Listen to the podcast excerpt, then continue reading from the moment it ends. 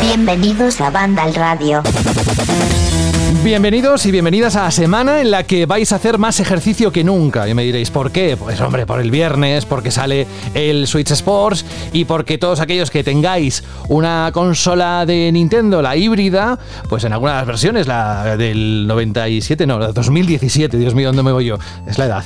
Pero si no la OLED, pues cualquiera de ellas sirve para disfrutar y no parar de hacer deporte con ese lanzamiento. ¿A que parece que es un contenido patrocinado? Pues no, es por hablar de algo distinto, porque cada vez es algo diferente para que sepáis que es una edición nueva, que es la número 32 de la novena temporada y que si empieza así no me quiero imaginar cómo puedo acabar. También os digo que tenemos una sorpresa bastante interesante, por no decir muy interesante, ¿eh? muy, muy, muy interesante para el final del programa. Eh, Cuidado, puede ser el final del programa o puede ser la mitad. Lo digo para que no vayáis con el dedito, con el cursor y desplazando hasta el momento donde creáis que pueda estar. Va, escuchad poco a poco que está todo orquestado con una orquesta que tiene cada uno el instrumento afinado. Dicho así, sé que me va a caer en la boca. Alguien se lo va a apuntar, pero primero, Alberto González, muy buenas. Madre mía, lo has dejado votando, pero como soy muy respetuoso, no voy a hacer ningún chiste ni con lo de la boca ni con lo del instrumento. No, no, no, no, no. Pero es una orquesta y esto es una, melodía que hacemos que se llama Banda al Radio y la hacemos cada semana.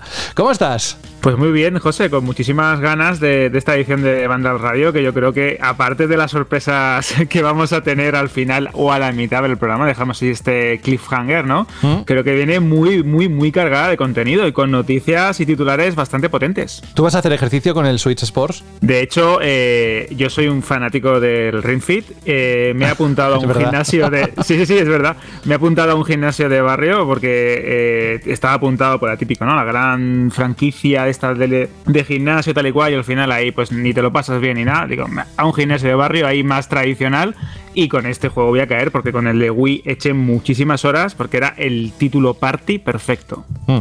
La última vez que yo fui a un gimnasio de barrio, la tierra estaba caliente, sea, imagínate la de años que hace de eso, pero sobre todo me acuerdo de los cristales empañados y de ese olorcito especial de, esos gimnasios. Bueno, en general de todos, pero bueno, eh, pues genial. Mira, es una forma también de mantenerte en forma. Gracias por estar aquí, no vamos a dedicar más tiempo. Luego volveremos eh, con, ya sabéis, por la descripción del programa que hablaremos hoy del análisis de Nintendo Switch Sport con Frank, que no está conectado, Fran Gematas.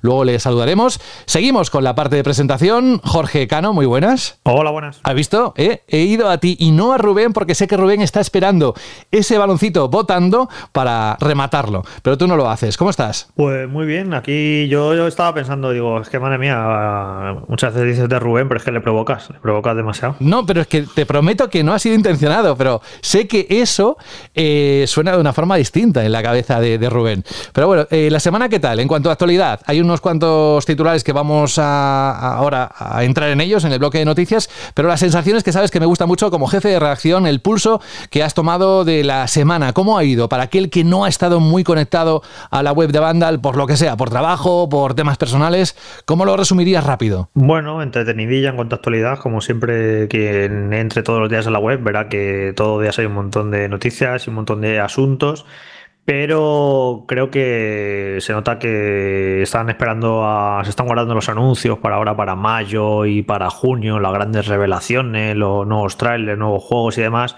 Y es un poco un tiempo de, espera antes, ante esos anuncios. Así que no ocurren grandes noticias prácticamente pero la actualidad como siempre muy movida. El mundo del videojuego ya es muy muy grande y evidentemente pues hay actualidad todos los días. Fíjate que te están llegando mensajes en tiempo real. Si hay alguna noticia de última hora, nos la comentas, ¿eh? Que el micro está abierto.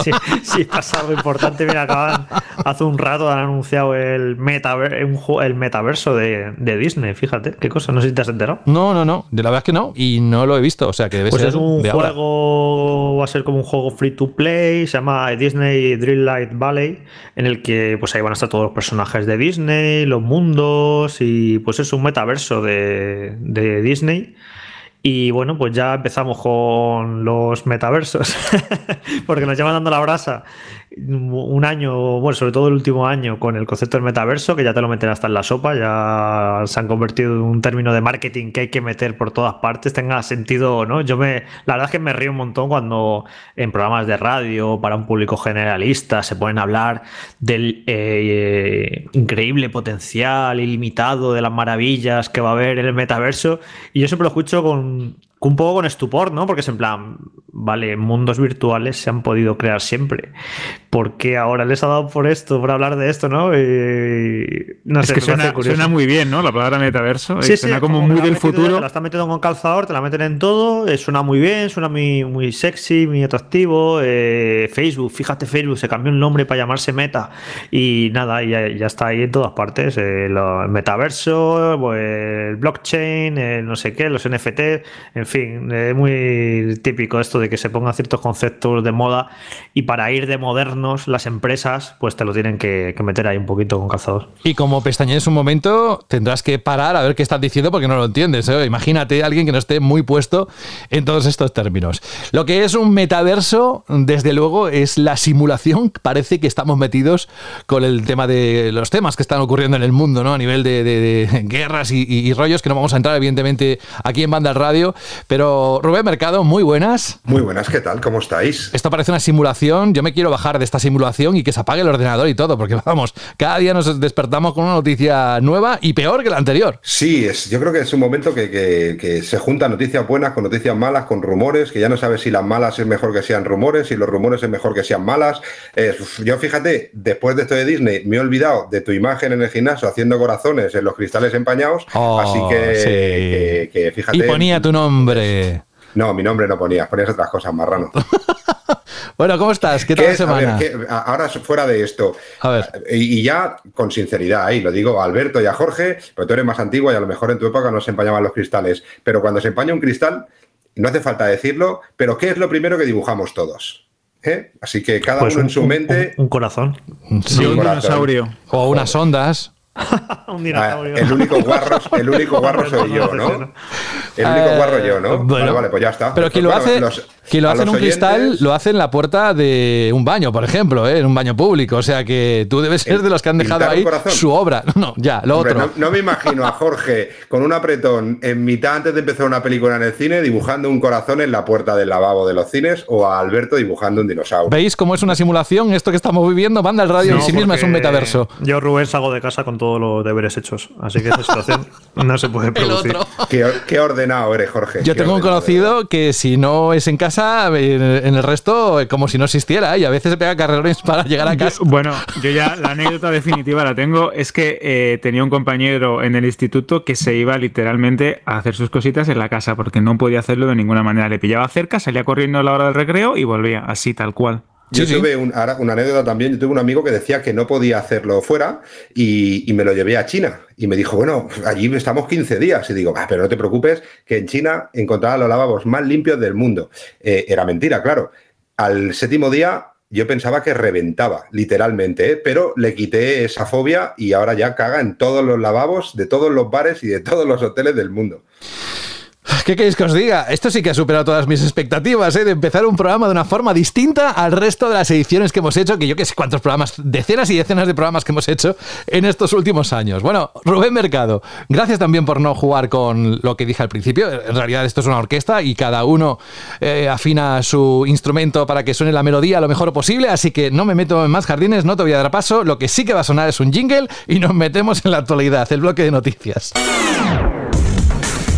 Al Además, esta es una de las noticias que más te gustan porque va de ventas y de resultados financieros. Así que vamos a empezar. El primer titular de hoy lo tenemos con Microsoft porque ha presentado sus resultados financieros correspondientes al tercer trimestre de su año fiscal, es decir, a los tres meses que van de enero al 31 de marzo de 2022. La división de juegos Xbox ha obtenido unos beneficios récord, una cifra nunca antes alcanzada por la marca fuera de la campaña navideña.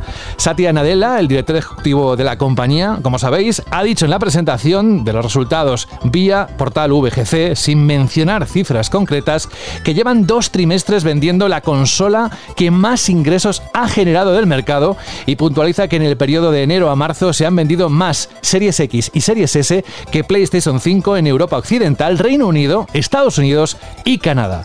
Los ingresos de la división de videojuegos de Microsoft han aumentado un 6% respecto al mismo trimestre del año pasado, de 3.530 millones de dólares tranquilos, tomaos tiempo, que estas cifras marean, a 3.740 millones. El analista de la industria Daniel Azmaz de Nico Partners asegura en su cuenta de Twitter que es el mejor trimestre fuera de Navidad de la historia de Xbox, aunque en Xbox se han vendido menos juegos de terceras compañías, la disminución de ingresos por ese lado se ha compensado de sobra con el incremento de suscriptores a Game Pass, tanto de la consola de Xbox como de PC y los juegos First Party. Sus ingresos por contenidos y servicios han aumentado, Jorge, un 4%. La verdad es que aquí entran muchos factores son buenas noticias, es un titular que nos gustaría ver cada vez más, más a menudo, eh, que haya una competencia sana, pero claro, también estamos en unas circunstancias en las que falta consolas, falta unidades para vender, con lo cual, bueno, vamos a ver cómo evoluciona, pero ¿cómo lo valoras tú? Bueno, lo interesante de esto es que prácticamente, sin el prácticamente, desde hace una década, desde que se lanzó Xbox One en 2013, eh, Microsoft no sacaba pecho con lo bien que le iba a sus consolas. Eh, recordad que hasta entonces siempre había dado las cifras de ventas de Xbox 360, que durante muchos años eh, estuvo por delante de Play 3, creo que solamente a Play 3 al final, ya al final, muy al final ya la adelantó. Y como a One le iba muy mal respecto a Play 4, pues dejaron de dar cifras de ventas de consolas y ya se refirieron a otro tipo de cifras, de ingresos, de Game Pass y demás, pero no, no han vuelto a dar cifras de cuántas Xbox se venden. Y bueno, pues fijaos, en cuanto ahora que le va bien, eh, ya de seguida empiezan a sacar pecho. No siguen sin dar cifras, pero bueno, han dicho que han sido las consolas de generación, de nueva generación más vendidas eh, durante marzo. Así que no creo que vayan a volver a dar cifras de consolas pero bueno, está claro que lo que están diciendo es que les va bastante bien, además teniendo en cuenta que desde Navidades no han lanzado ningún título propio o exclusivo y ni lo van a lanzar inmediatamente, que ya lo hemos comentado alguna vez en el programa que casi prácticamente hasta Starfield no tiene nada así propio, pero para que veáis que no hace ni falta porque la gente está con hambre de consolas de nueva generación y las compra. Y además esto le está dando un poco la razón también a Microsoft, esa apuesta hizo, que hizo extraña de lanzar dos modelos de su consola, uno muy potente y caro, uno más barato y no tan potente, que parecía algo nuevo en la industria del videojuego, hacerlo así de lanzamiento, y se ha demostrado que, eh, bueno, también por las circunstancias que estamos viviendo en el mundo, pues es una estrategia inteligente, porque Series S eh, se ve que es más, evidentemente por la complejidad de los chips que tiene y demás, es, eh, tienen menos problemas ¿no? de, para fabricarla.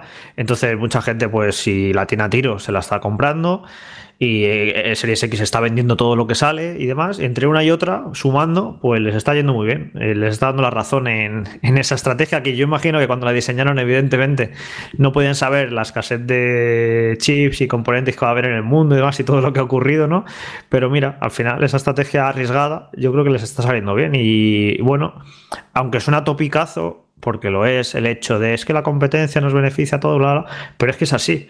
Eh, tener una Nintendo muy fuerte, que le va genial, casi mejor que nunca. Una PlayStation que desde hace muchos años le va muy bien y no hay señales de que le vaya a ir peor. Y la que estaba un poco descolgada la generación pasada, pues fue Xbox One, eh, o sea, la propia Xbox, que se quedó un poquito atrás respecto a Nintendo y PlayStation. Si acorta Xbox esas diferencias con PlayStation y con Nintendo y le va muy bien en ingresos y, tiene una gran salud, pues evidentemente creo que no va a beneficiar a, todos los jugadores. Tener tres grandes contendientes que estén en buena forma y que compitan, porque eh, al final hace que, eh, que, se tengan que poner las pilas entre sí. Por ejemplo, PlayStation, esto que hacer de PlayStation Plus, de incluir juegos y demás en el servicio premium, pues seguramente sin la existencia de Game Pass nunca lo hubiera hecho, ¿no? Pues como esto se puede aplicar a otro tipo de, políticas, eh, recordad también el juego cruzado entre plataformas que PlayStation al principio no quería, lo empezó a hacer Xbox con Nintendo, con PC y tal, y al final poco a poco tuvo que dar su brazo a torcer y, aceptó, ¿no? O sea, hay políticas, hay, hay, hay servicios y determinadas cosas que muchas veces si no tienes a un rival que te está apretando un poquito las tuercas y que esté ofreciendo ese tipo de cosas, pues tú no las harías. Así que tener a una Xbox fuerte, aunque tú seas usuario de PlayStation y digas, yo es que nunca me voy a comprar una Xbox, a mí no me importa lo que hagan, yo soy fiel a Nintendo, yo soy fiel a PlayStation, ok, pero, en serio, nos favorece a todos que Xbox, que a Xbox le vaya bien, que haya tres contendientes en esto del mercado de las consolas, porque al final provoca estas sinergias de que se pongan las pilas y de que se vuelvan más competitivas y no se duerman en los laureles. Así que creo que es una gran noticia para cualquier tipo de jugador que a Xbox le vaya bien. Es una buena noticia ya no solo por, lo interesante que comentas, Jorge, de, fomentar la competencia en el mundo del videojuego, de evitar que haya un reinado demasiado abusivo o, un monopolio de, una sola opción de entretenimiento, pero es que también es importante para eh, consolidar y demostrar que la estrategia de Microsoft en su momento, ya no solo la de los dos modelos, sino la de apostar por un hardware y al mismo tiempo por una serie de servicios, como en el caso de Game Pass, funciona. Funciona porque las cifras de ventas, pues en este caso son superiores a la de PS5, que es su más eh, directa rival en el campo de las consolas, pero es que al mismo tiempo también están eh, demostrando que venden a más ritmo y la adopción o la penetración en el mercado es superior incluso a la de 360, que se ha considerado siempre porque lo fue el gran éxito de la compañía de Redmond. Eh, hablar de cifras, como comentas, es muy difícil, muy complicado porque son muy obtusas, a veces eh, un mercado sí es más transparente, otros son más mm, difíciles de, de discernir o de averiguar, pero por ejemplo, si tomamos como serias, entre comillas, las cifras de VGC Chart, pues estamos hablando de unas 13 millones, casi 14 millones de consolas entre los dos modelos. Y eso está muy bien. En, un periodo de tiempo de unos 17 meses, 17 meses, si no me equivoco. En el caso de 360, si también hablando de memoria, no sé si eran entre 9 millones y medio y 9 millones y pico. Es decir, están vendiendo muy bien. Que, que Xbox Series estaba vendiendo más rápido y mejor que 360, que ya le fue bastante bien. Claro, y eso es bueno porque, eh, repito, se demuestra que la estrategia de dos consolas, servicios, está funcionando y aparte también eh, es como eh, descubrir hasta qué punto el mercado del videojuego puede aceptar diferentes estrategias que hemos visto que han funcionado en el mundo de la tecnología dos modelos, uno más potente y más caro para ese jugador más asiduo o más eh, disfrutón, ¿no? Y otro modelo más accesible, sin lector de discos, un poquito menos potente, pues para el jugador más ocasional o el que tiene una consola y quiere disfrutar de una oferta un poquito más amplia. Así que yo creo que es algo a celebrar, la verdad. Bueno, eh, bienvenidos al mundo de las ventas, ¿no? En el que parece que todo se esconde y no se quieren decir, pero cuando hay que sacar pecho, todos sacamos pecho, ¿no? De cómo va o cómo no va. Eh, yo creo que aquí se, se han juntado diferentes cosas algunas por buen trabajo, otras por un punto de suerte y otras por la situación general en la que estamos. Sí que es verdad que, Microsoft, yo creo que lo primero y más importante que decir que creo que lo está haciendo bien, que esta generación ha aprendido a, ir por delante de su, competidora, que es la manera de, conseguir captar otra vez la atención de los, clientes en territorios que normalmente son muy PlayStation. Por ejemplo, el español, que yo sí que tengo cifras y sí que os puedo decir y, decir cómo está la situación en España, por ejemplo, ¿no? Y es bastante sorprendente también. Pero ya no solo de esos territorios en los que le está ganando terreno a PlayStation, sino también en territorios que históricamente siempre ha sido muy potente Xbox, incluso por encima de PlayStation, pero que en los últimos, en las últimas épocas de la última generación no terminaba de ser así, como puede ser Estados Unidos o como puede ser más cercano a Inglaterra, ¿no? En el que, en el que siempre el porcentaje de consolas vendidas, normalmente el porcentaje era mayor en Inglaterra que en cualquier otro país de, e, europeo en cuanto a diferencia de máquinas entre PlayStation y Xbox. Está claro que aquí eh, Nintendo es la que más favorecida ha salido por la situación en la que estamos. Microsoft está haciendo las cosas bien, está haciendo un buen servicio ha tenido, entre comillas, la suerte, la estrategia, la visión o la casualidad de tener una consola que por tema de costes y por tema de componentes es más fácil poder tener stock de manera constante, que es Xbox Series S, que la verdad es que, bueno, que está funcionando francamente bien, pero también creo porque no hay la posibilidad de que se puedan encontrar Xbox Series X y PlayStation 5.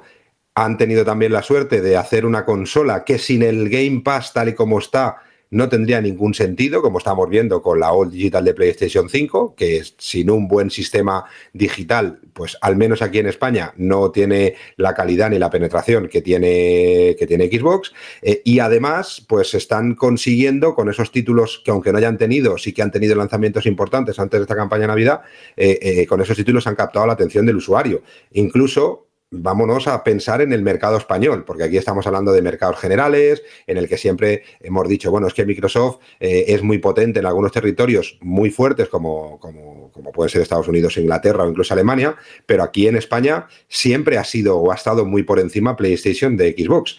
Y yo he analizado también, he hecho un poquito de VGC, pero del Vandal español, de aquí, con las ventas que vamos poniendo cada semana en la web para ver un poco cuál es la situación de este primer, eh, de este primer eh, trimestre eh, de consolas vendidas en España. Aquí no, no voy a diferenciar entre Xbox Series S y X y PlayStation 5 digital o PlayStation 5 con disco, sino ya directamente plataforma Xbox Series, el global, y PlayStation 5, el global. Y vemos que de las 12 semanas, que es el primer trimestre, que va desde enero hasta marzo, nueve semanas ha vendido más Microsoft que, PlayStation, es decir, se han vendido más Xbox Series que PlayStation en nueve de esas 12 semanas, algo que yo creo que no haya pasado o en mucho tiempo o incluso nunca. Sí que es verdad que una falta de stock muy grande por parte de PlayStation, de PlayStation 5, pero también de Xbox Series X, y que el total de unidades vendidas, quitando estas dos últimas semanas de marzo que entró algo de stock de PlayStation 5, es que se han vendido en España 18.050 Xbox Series y 13.550 PlayStation 5. Es decir, que también podemos decir que esa noticia global que han dado desde Microsoft, eh, extrapolado, centrado en España, también ha pasado. Es por primera vez, yo creo que en muchísimos años, en un primer trimestre del año, que sí que es verdad que es el trimestre más flojo en cuanto a ventas de consolas, porque sabéis que eh, la época donde más consolas se venden, cuando hay un stock estable de consolas, es los últimos tres meses del año, en campaña Navidad, eh, pero que el primer trimestre no es importante, pero sí que yo creo que empieza a enseñar un poco que eh, esa gran diferencia que había de 10 a 1 en algunos casos de PlayStation 4 con Xbox, pues ha cambiado totalmente y ha vendido más Xbox Series que PlayStation 5 en un país como es España, eh, en el que PlayStation siempre estaba muy, muy por encima de Xbox. Eso sí, no metamos en esta ecuación Nintendo Switch, porque entonces estas cifras que estamos viendo son es propina ¿no? para, lo que, para lo que está vendiendo Nintendo Switch, que gracias a esta lucha y a esta falta de stock y sobre todo a la diferencia de precio, aunque Xbox Series S está a un precio, yo ya le llegaba a ver a 280 euros, es decir, un precio muy agresivo y muy aceptable para alguien que quiera pasarse a la nueva generación, pero, pero la gran ganadora yo creo que es Nintendo Switch, que sigue sumando y sumando y sumando y sumando semana tras semana, ¿no? Hay semanas que Nintendo Switch ha vendido más que todas las Xbox Series de este primer semestre, de trimestre, perdón, o todas las PlayStation 5 del primer trimestre, con lo que eh, hay que tomar las cifras. Rubén, corrígeme si me equivoco, pero eh, teniendo en cuenta el primer trimestre de 2022, o incluso ya podríamos hablar de, incluyendo abril también, tirando de memoria, ¿eh? eh han llegado menos PlayStation 5 a España en 2022 que en 2021, en estos primeros meses, ¿verdad? Sí, la situación de stock de PlayStation es bastante preocupante. Era, ya lo hablamos, ¿no? Lo hablamos, pero esta no es una conversación que tengamos en los últimos dos, tres programas. Yo creo que lo tenemos incluso antes de Navidad, incluso cuando hablamos eh, justo después de campaña Navidad, que se rumoreaba por las sensaciones que teníamos por parte de la información que nos daban los retailers es que íbamos a estar un tiempo bastante largo eh, sin consolas y que íbamos a ver cosas bastante heavy en las consolas disponibles, que incluso alguien en los foros dijo, ah, es una locura, pero no puede ser porque no van a vender nada, que decíamos, ya es un abuso y antes lo ponía entre comillas, ahora le quito las comillas y lo digo literalmente, ya era un abuso en campaña Navidad tener que comprar una consola con dos juegos y un mando, pero es que ahora eso es la mejor de las opciones disponibles en PlayStation 5, porque estamos viendo, incluso Jorge lo hablamos el otro día tú y yo por WhatsApp, que estamos viendo que ya es, eh, los packs es, eh, pongo lo que me da la gana y al precio que me da la gana, de 700, 800, todo. Hoy, hoy mismo, Rubén, no me voy tan lejos porque tenemos a un compañero de la redacción que anda detrás de una Play 5 y eh, ha sacado un pack Mediamar y eran 700 y pico de euros. Y ahí estamos, ¿sabes? O sea, abusando, metiéndole auriculares, metiéndole segundo mando, metiéndole base de carga, metiéndole dos juegos y sí, sí, hinchando el precio. Pero a mí lo que me parece extraño es que los problemas de la fabricación de chips o lo que sea para fabricar Play 5 no es solo es que no hayan mejorado, sino que incluso han ido a peor.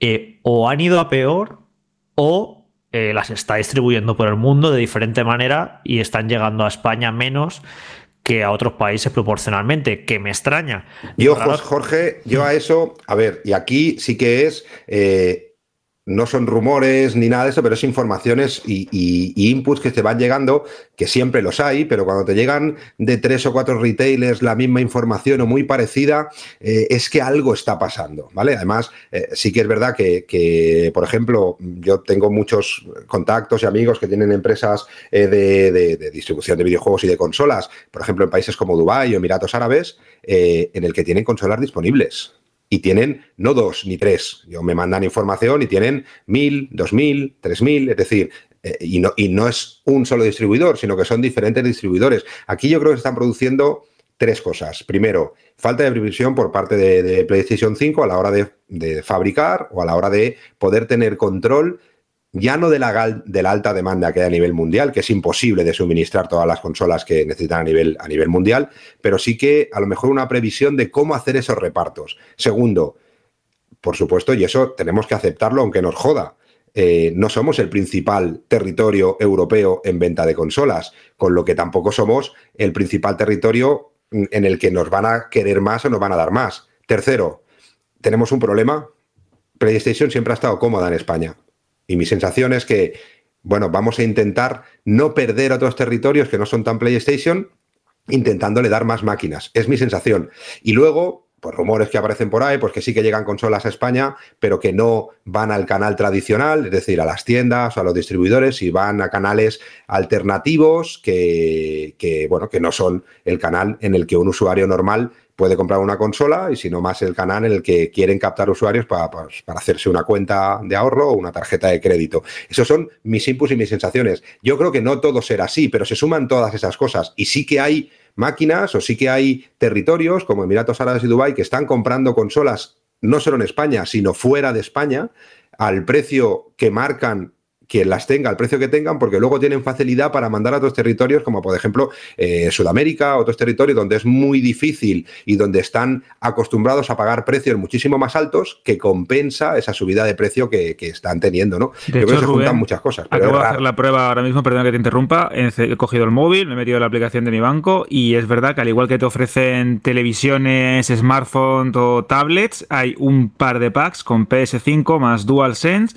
por una serie de de, dinero y aparte pues te dan todas las facilidades del mundo, que si pago aplazado, etcétera. Con lo cual sí es cierto que puede que haya unidades, pero que van a canales de venta poco tradicionales o que se las garantizan a pues otras plataformas o otros, eh, en este caso, pues aplicaciones de banco, bueno, o banco o entidades bancarias. A ver, Alberto, eso tampoco es nuevo, ¿eh? Tampoco pensemos ahora que, eso es nuevo, ¿no? que los bancos pero, es curioso, claro, el problema es que como hay una falta de stock eh, eh, clara y, y evidente de mercado de un producto que todo el mundo está reclamando y que es cierto que está teniendo problemas de distribución, pues como ahora como que canta más, ¿no? O que parece más, más evidente y es cuando te llega, claro. Claro, eh, el problema no es que, oye, las empresas para fidelizar clientes, eh, y ya lo hemos visto, pues con Movistar en campaña Navidad, con Ibai Llanos, muy directamente a ese público más gamer, diciéndote que ya no solo te damos teléfonos móviles, sino si quieres tu Xbox, te damos tu Xbox y tal. Eso es, bueno, pues es una manera de fidelizar a clientes y con qué mejor producto que con algo que es difícil de encontrar. El problema no es si lo hacen o no lo hacen. El problema es qué porcentaje de consolas, que ya llegan pocas a España, van a ese canal. Es decir, si PlayStation trae 50.000 PlayStation 5 para el mercado español para el mes de junio y destinan 1.000 o 2.000 o 3.000 para ese mercado alternativo, bueno, pues oye, hay una cantidad grande. Cuanto más llega a las tiendas, mejor. Y si es a ser posible, libre, sin tener que reservarlas, sin tener que pasar por, por packs de juegos. El problema es cuando da la sensación de que llegan 10.000 o 12.000 consolas a España y de esas 12.000, 10.000 van al canal alternativo.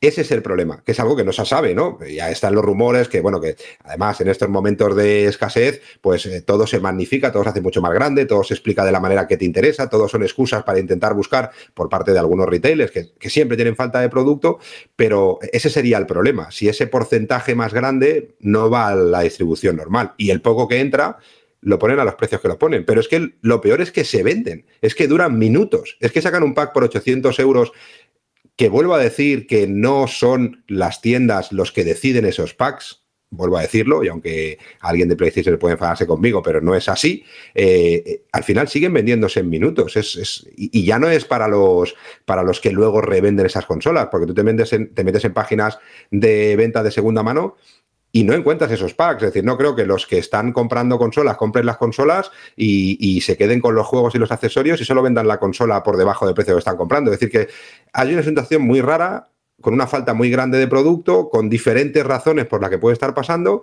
pero es que lo peor es que tampoco vemos que esto se arregle en breve. Es decir, yo vuelvo a decir que esta campaña de Navidad, tampoco va a ser la campaña en la que tú te levantes un día por la mañana con la carta de los Reyes del Peque y que Papá Noel o los Reyes Magos puedan ir a la tienda de su barrio o a la gran superficie de su pueblo o incluso de la ciudad de al lado y quieran coger una PlayStation 5 y la encuentren de manera libre. Yo creo que este año todavía no vamos a poder comprar una PlayStation 5 con el juego que queramos en el momento que queramos. ¿eh? Es decir, que la cosa se está alargando demasiado. Y eso no es bueno para PlayStation, sobre todo. Y a eso añádele que China está viviendo brotes continuos y están en una situación bastante complicada a día de hoy. Eso de ayer mismo, según las noticias, eh, bueno, pues eh, hacen prever que esto se va a alargar más de lo que pensábamos. José, respecto a eso también, que también es importante, para que se hagáis una idea cuál es la situación ahora mismo en los embarques de mercancía desde China, sean consolas, sea cualquier tipo de producto que se fabrique en China. ¿vale? Nosotros en nuestra empresa tenemos producto fabricado hace una semana, estamos a 20, a largo de abril, es decir, casi a finales de, abril, eh, y nos están dando espacio para poder cargar esa mercancía y traerla a España para el 24 de junio. Junio, con N, es decir, cuando normalmente termina una producción, al día siguiente o dos días se cargan el barco y entre 24 o 30 días, dependiendo por qué puerto tengan que pasar o por qué ruta hagan, lo tienes en España. Ahora no. Ahora ya nos están dando fecha de embarque para junio, con lo que lo que tendríamos de aquí 25 días en nuestro almacén, lo tendremos el 24, 25 de julio, julio con L en el mejor de los casos. Es decir, que la situación eh, se puede complicar para los suministros y para la tecnología aún más, porque además toda esa parte del sur hasta Shanghái, es decir, Shenzhen, Guangzhou, toda esa parte que es donde se embarca gran parte del producto tecnológico, está en una situación muy, muy, muy, muy caótica que vamos a empezar a notar en breve en muchas cosas. Nada nuevo bajo el sol, si hemos aguantado todo este tiempo, dos años, eh, pues un poquito más, tampoco pasa nada. Lo lamento principalmente por aquellos que todavía no tienen la consola. Pero bueno, ya iremos dando noticias conforme, que es lo que hemos venido haciendo todos estos meses, conforme tengamos alguna noticia al respecto. Y aquí ya sabéis que Rubén pilota bastante sobre ello. Vamos con otra parte del negocio. Seguimos con PlayStation, pero claro, la marca nipona no deja también de preparar su próximo gran lanzamiento, que no es un juego, sino el servicio que conocéis, que es PlayStation Plus, el nuevo PlayStation Plus. Una de las principales ventajas del escalón más alto de este nuevo servicio, de este renovado servicio de suscripción de PlayStation 5 y PlayStation 4, que se estrenará, recuerdo, en España el 22 de junio, es que los miembros tendrán acceso a pruebas por tiempo limitado de juegos completos que se acaben de lanzar. No es el lanzamiento directo de grandes producciones como Game Pass, pero sí un punto intermedio similar al de EA Play que nos permite probar ciertos títulos antes de comprarlo. Al parecer, según el comunicado de la compañía, esta obligatoriedad para los estudios de desarrollo se aplicaría exclusivamente a aquellos juegos que se vayan a poner a la venta por más de 33 euros en Europa. No se trata de una medida retroactiva, por lo que aquellos proyectos que estén en proceso de lanzamiento no se verían afectados, ni tampoco se incluirían juegos de PlayStation VR. Como forma de favorecer la flexibilidad, estas demos se podrán publicar hasta tres meses después del lanzamiento del juego, aunque deben, eso sí, permanecer al menos un año disponibles para los miembros de PlayStation Plus Premium. Y a raíz de esto, otra noticia tiene que ver con el llamado equipo de preservación de juegos. Aunque ya sabéis que las primeras PlayStation eran consolas retrocompatibles entre sí, no cabe duda, y lo hemos comentado muchas veces aquí y debatido en el programa, de que Sony descuidó su legado durante la generación de PlayStation 4 en favor del del Money Money, de las colecciones remasterizadas. Pero algo está cambiando en los últimos años posiblemente impulsado por la necesidad de ampliar este catálogo de PlayStation Plus Premium que incluye juegos de PlayStation, PS2 y PSP de manera nativa, más PlayStation 3 con el juego en la nube, un desarrollador de Sony ha mencionado por primera vez la existencia de un nuevo equipo de preservación. No está claro el objetivo de este equipo, que no ha sido presentado de manera oficial, pero todo hace pensar que los esfuerzos van dirigidos a mejorar la emulación de clásicos de PlayStation y quizás crear una emulación oficial de PlayStation 3, un sistema que por su arquitectura, Jorge, plantea algunas dificultades. Es decir, buena noticia lo del equipo de preservación, en qué queda y qué es lo que comenta Sony al respecto. Y las demos de dos horas, a todas luces, es algo que sí o sí es positivo, ¿no? Sí, a ver, bueno, lo de la preservación ya lo hemos hablado aquí muchas veces en el programa, que, la industria hace muy poco por preservar sus juegos y por y darnos acceso a, ellos. Eh, me pongo en la piel de un usuario actual, de una PlayStation 4 o de una PlayStation 5 y que oye hablar de no sé qué juego de Play 1 o de Play 2 o de Play 3 y que no tenga manera prácticamente de jugarlo, que no sea tener que comprarse la antigua consola y acceder al mercado de segunda mano que encima se está volviendo un poco un tanto bueno, un tanto o bastante especulativo y un poco burbuja el, mercado retro y esto es una pena que, eso que el mundo de los videojuegos tú quieras jugar un clásico, quieras jugar un juego antiguo y todo sean trabas y todo sean problemas. Esto eh, si Sony va a hacer movimientos en ese sentido ¿Que hay que pasar por PlayStation Plus? Bueno, que Nintendo Switch eh, Nintendo hay que pasar por el Switch Online. Bueno, tampoco es un drama, es una cantidad y ahí tienes esos clásicos, pero al menos que estén accesibles de alguna manera, que se pueda jugar a ellos. Así que todo lo que hagan en este sentido y en esta dirección, pues aquí lo vamos a aplaudir todos. Y luego el tema de las demos, es que la actualidad se mueve muy rápido. Justo ahora mismo acaba de publicar en Twitter un periodista de Kotaku que le ha llegado más información al respecto y ha dicho dos cosas importantes.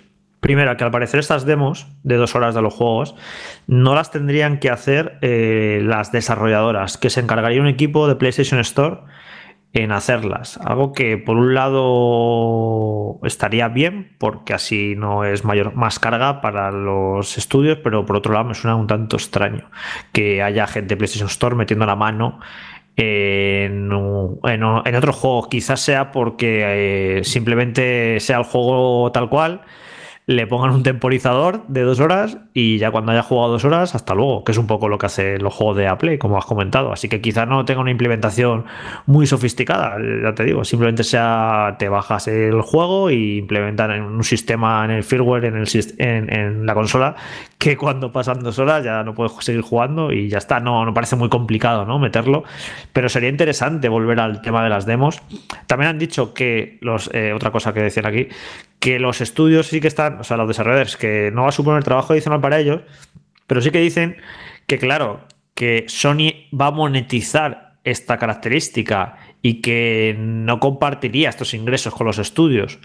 Porque, claro, si uno de los motivos por los que tú quieres la suscripción más cara de PlayStation Plus es por tener acceso a estas demos y qué beneficio monetario reciben los creadores de esos juegos. Mm, no sé, esto, eh, bueno, pues eso son cuestiones internas de PlayStation con los estudios y ya lo hablarán y ya lo acordarán.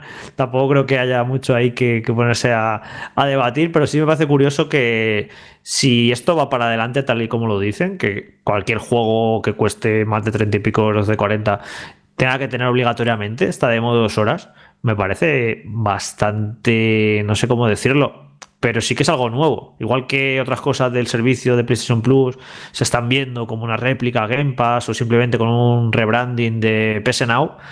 Esto sí que, esto sí que es diferente y sí que es eh, ambicioso, que todo que pueda jugar cualquier juego. Te iba a decir, Jorge, que me recuerda mucho a lo que hace EA Play, por ejemplo, o EA Access ahora, em, con el tema de sus juegos. Es decir, te ofrecen la oportunidad de disfrutar del FIFA o del Madden o del nuevo Battlefield o del título grande si estás suscrito a su servicio, que ahora está como integrado en varias suscripciones de Xbox y de, PlayStation, durante 8 horas, 12 horas, 6 horas, depende del, del juego.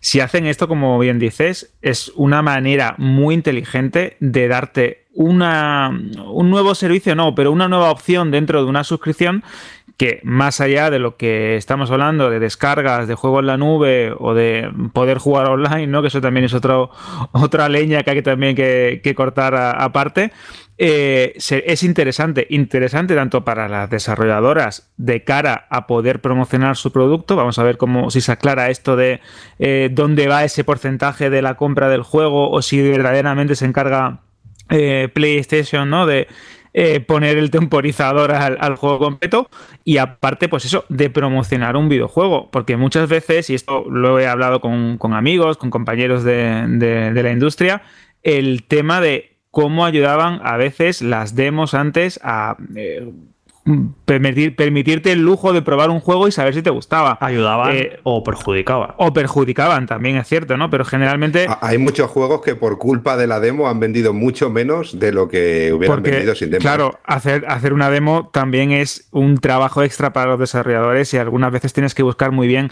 qué mostrar de la demo, ¿no? O, qué o qué, de qué forma vender el juego, con lo cual también ahí entramos en, el, en la manera en la que presentas el título al, consumidor. Pero, Alberto, mm. o sea, tengo que ver esto porque, eh, no sé, me parece demasiado ambicioso porque tú imagínate, si cualquier juego con esas características, que más de que cueste más de 30 y pico euros ya tenga que tener esa demo de dos horas, eh, y con la cantidad de juegos que salen a la semana y al mes. Es que es mucho trabajo, mucho volumen de trabajo. No, no, es que te puedes tirar. No, pero yo lo que digo que, bueno, meten un sistema, un temporizador y ya está, no hay que hacer nada. Tú te bajas los juegos y juegas dos horas y punto. No, a lo mejor eso lo hacen, ya te digo, lo, lo, diseñan de una manera que, que sea el mínimo trabajo, tanto para PlayStation como para los desarrolladores.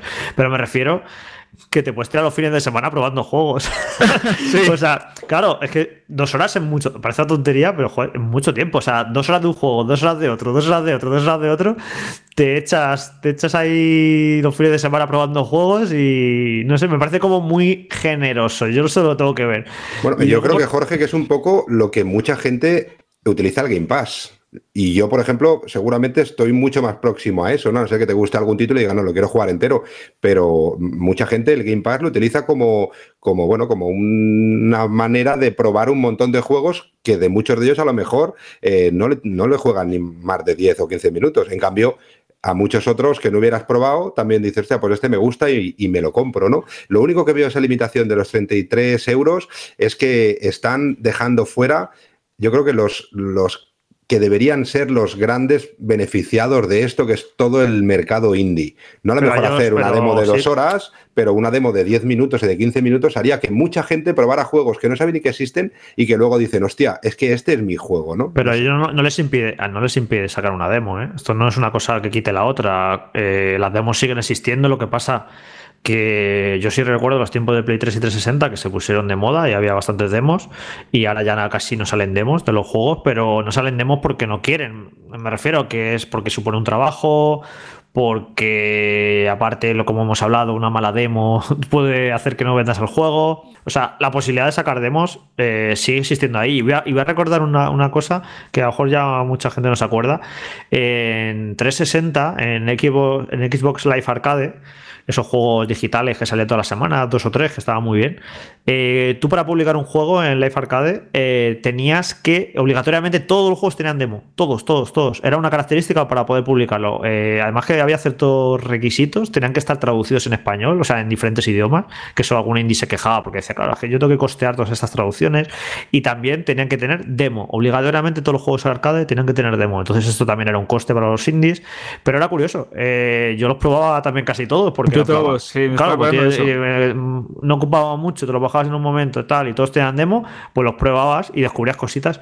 Y era curioso, que era una obligación, ya os digo, de Microsoft que para poder sacar un juego ahí descargable tenía que tener demo sí o sí. Luego también, Jorge, eh, esto puede ayudar, eh, porque claro, se incluyen todos los juegos de, de la plataforma de Sony a promocionar también la realidad virtual de PlayStation VR, porque imaginar por un momento lo complicado que es lanzarse a ciegas en un juego que tienes que probar sí o sí para saber si te gusta, porque es cierto que la realidad virtual se ha ido pues eh, popularizando poco a poco y Sony ha hecho mucho por ello, pero eh, ¿cómo explicas o cómo vendes un juego de realidad virtual si no es probándolo? Por muchos gameplay, por muchos streamings, por muchas cosas que te puedan ayudar a hacerte una idea.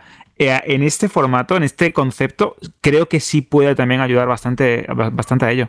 Alberto, yo creo que están dejando un poco fuera lo de VR porque eh, he hablado con algunos, algunas compañías y todo esto, el tiempo medio de juego real de un usuario de VR con ciertos juegos no supera los 25 o 30 minutos. No digo con todos los juegos, pero en lo general, quitando eh, a alguien que me esté escuchando dirá, joder, el Half-Life Felix, ¿cómo va a jugar solo 10 minutos? O el Resident Evil.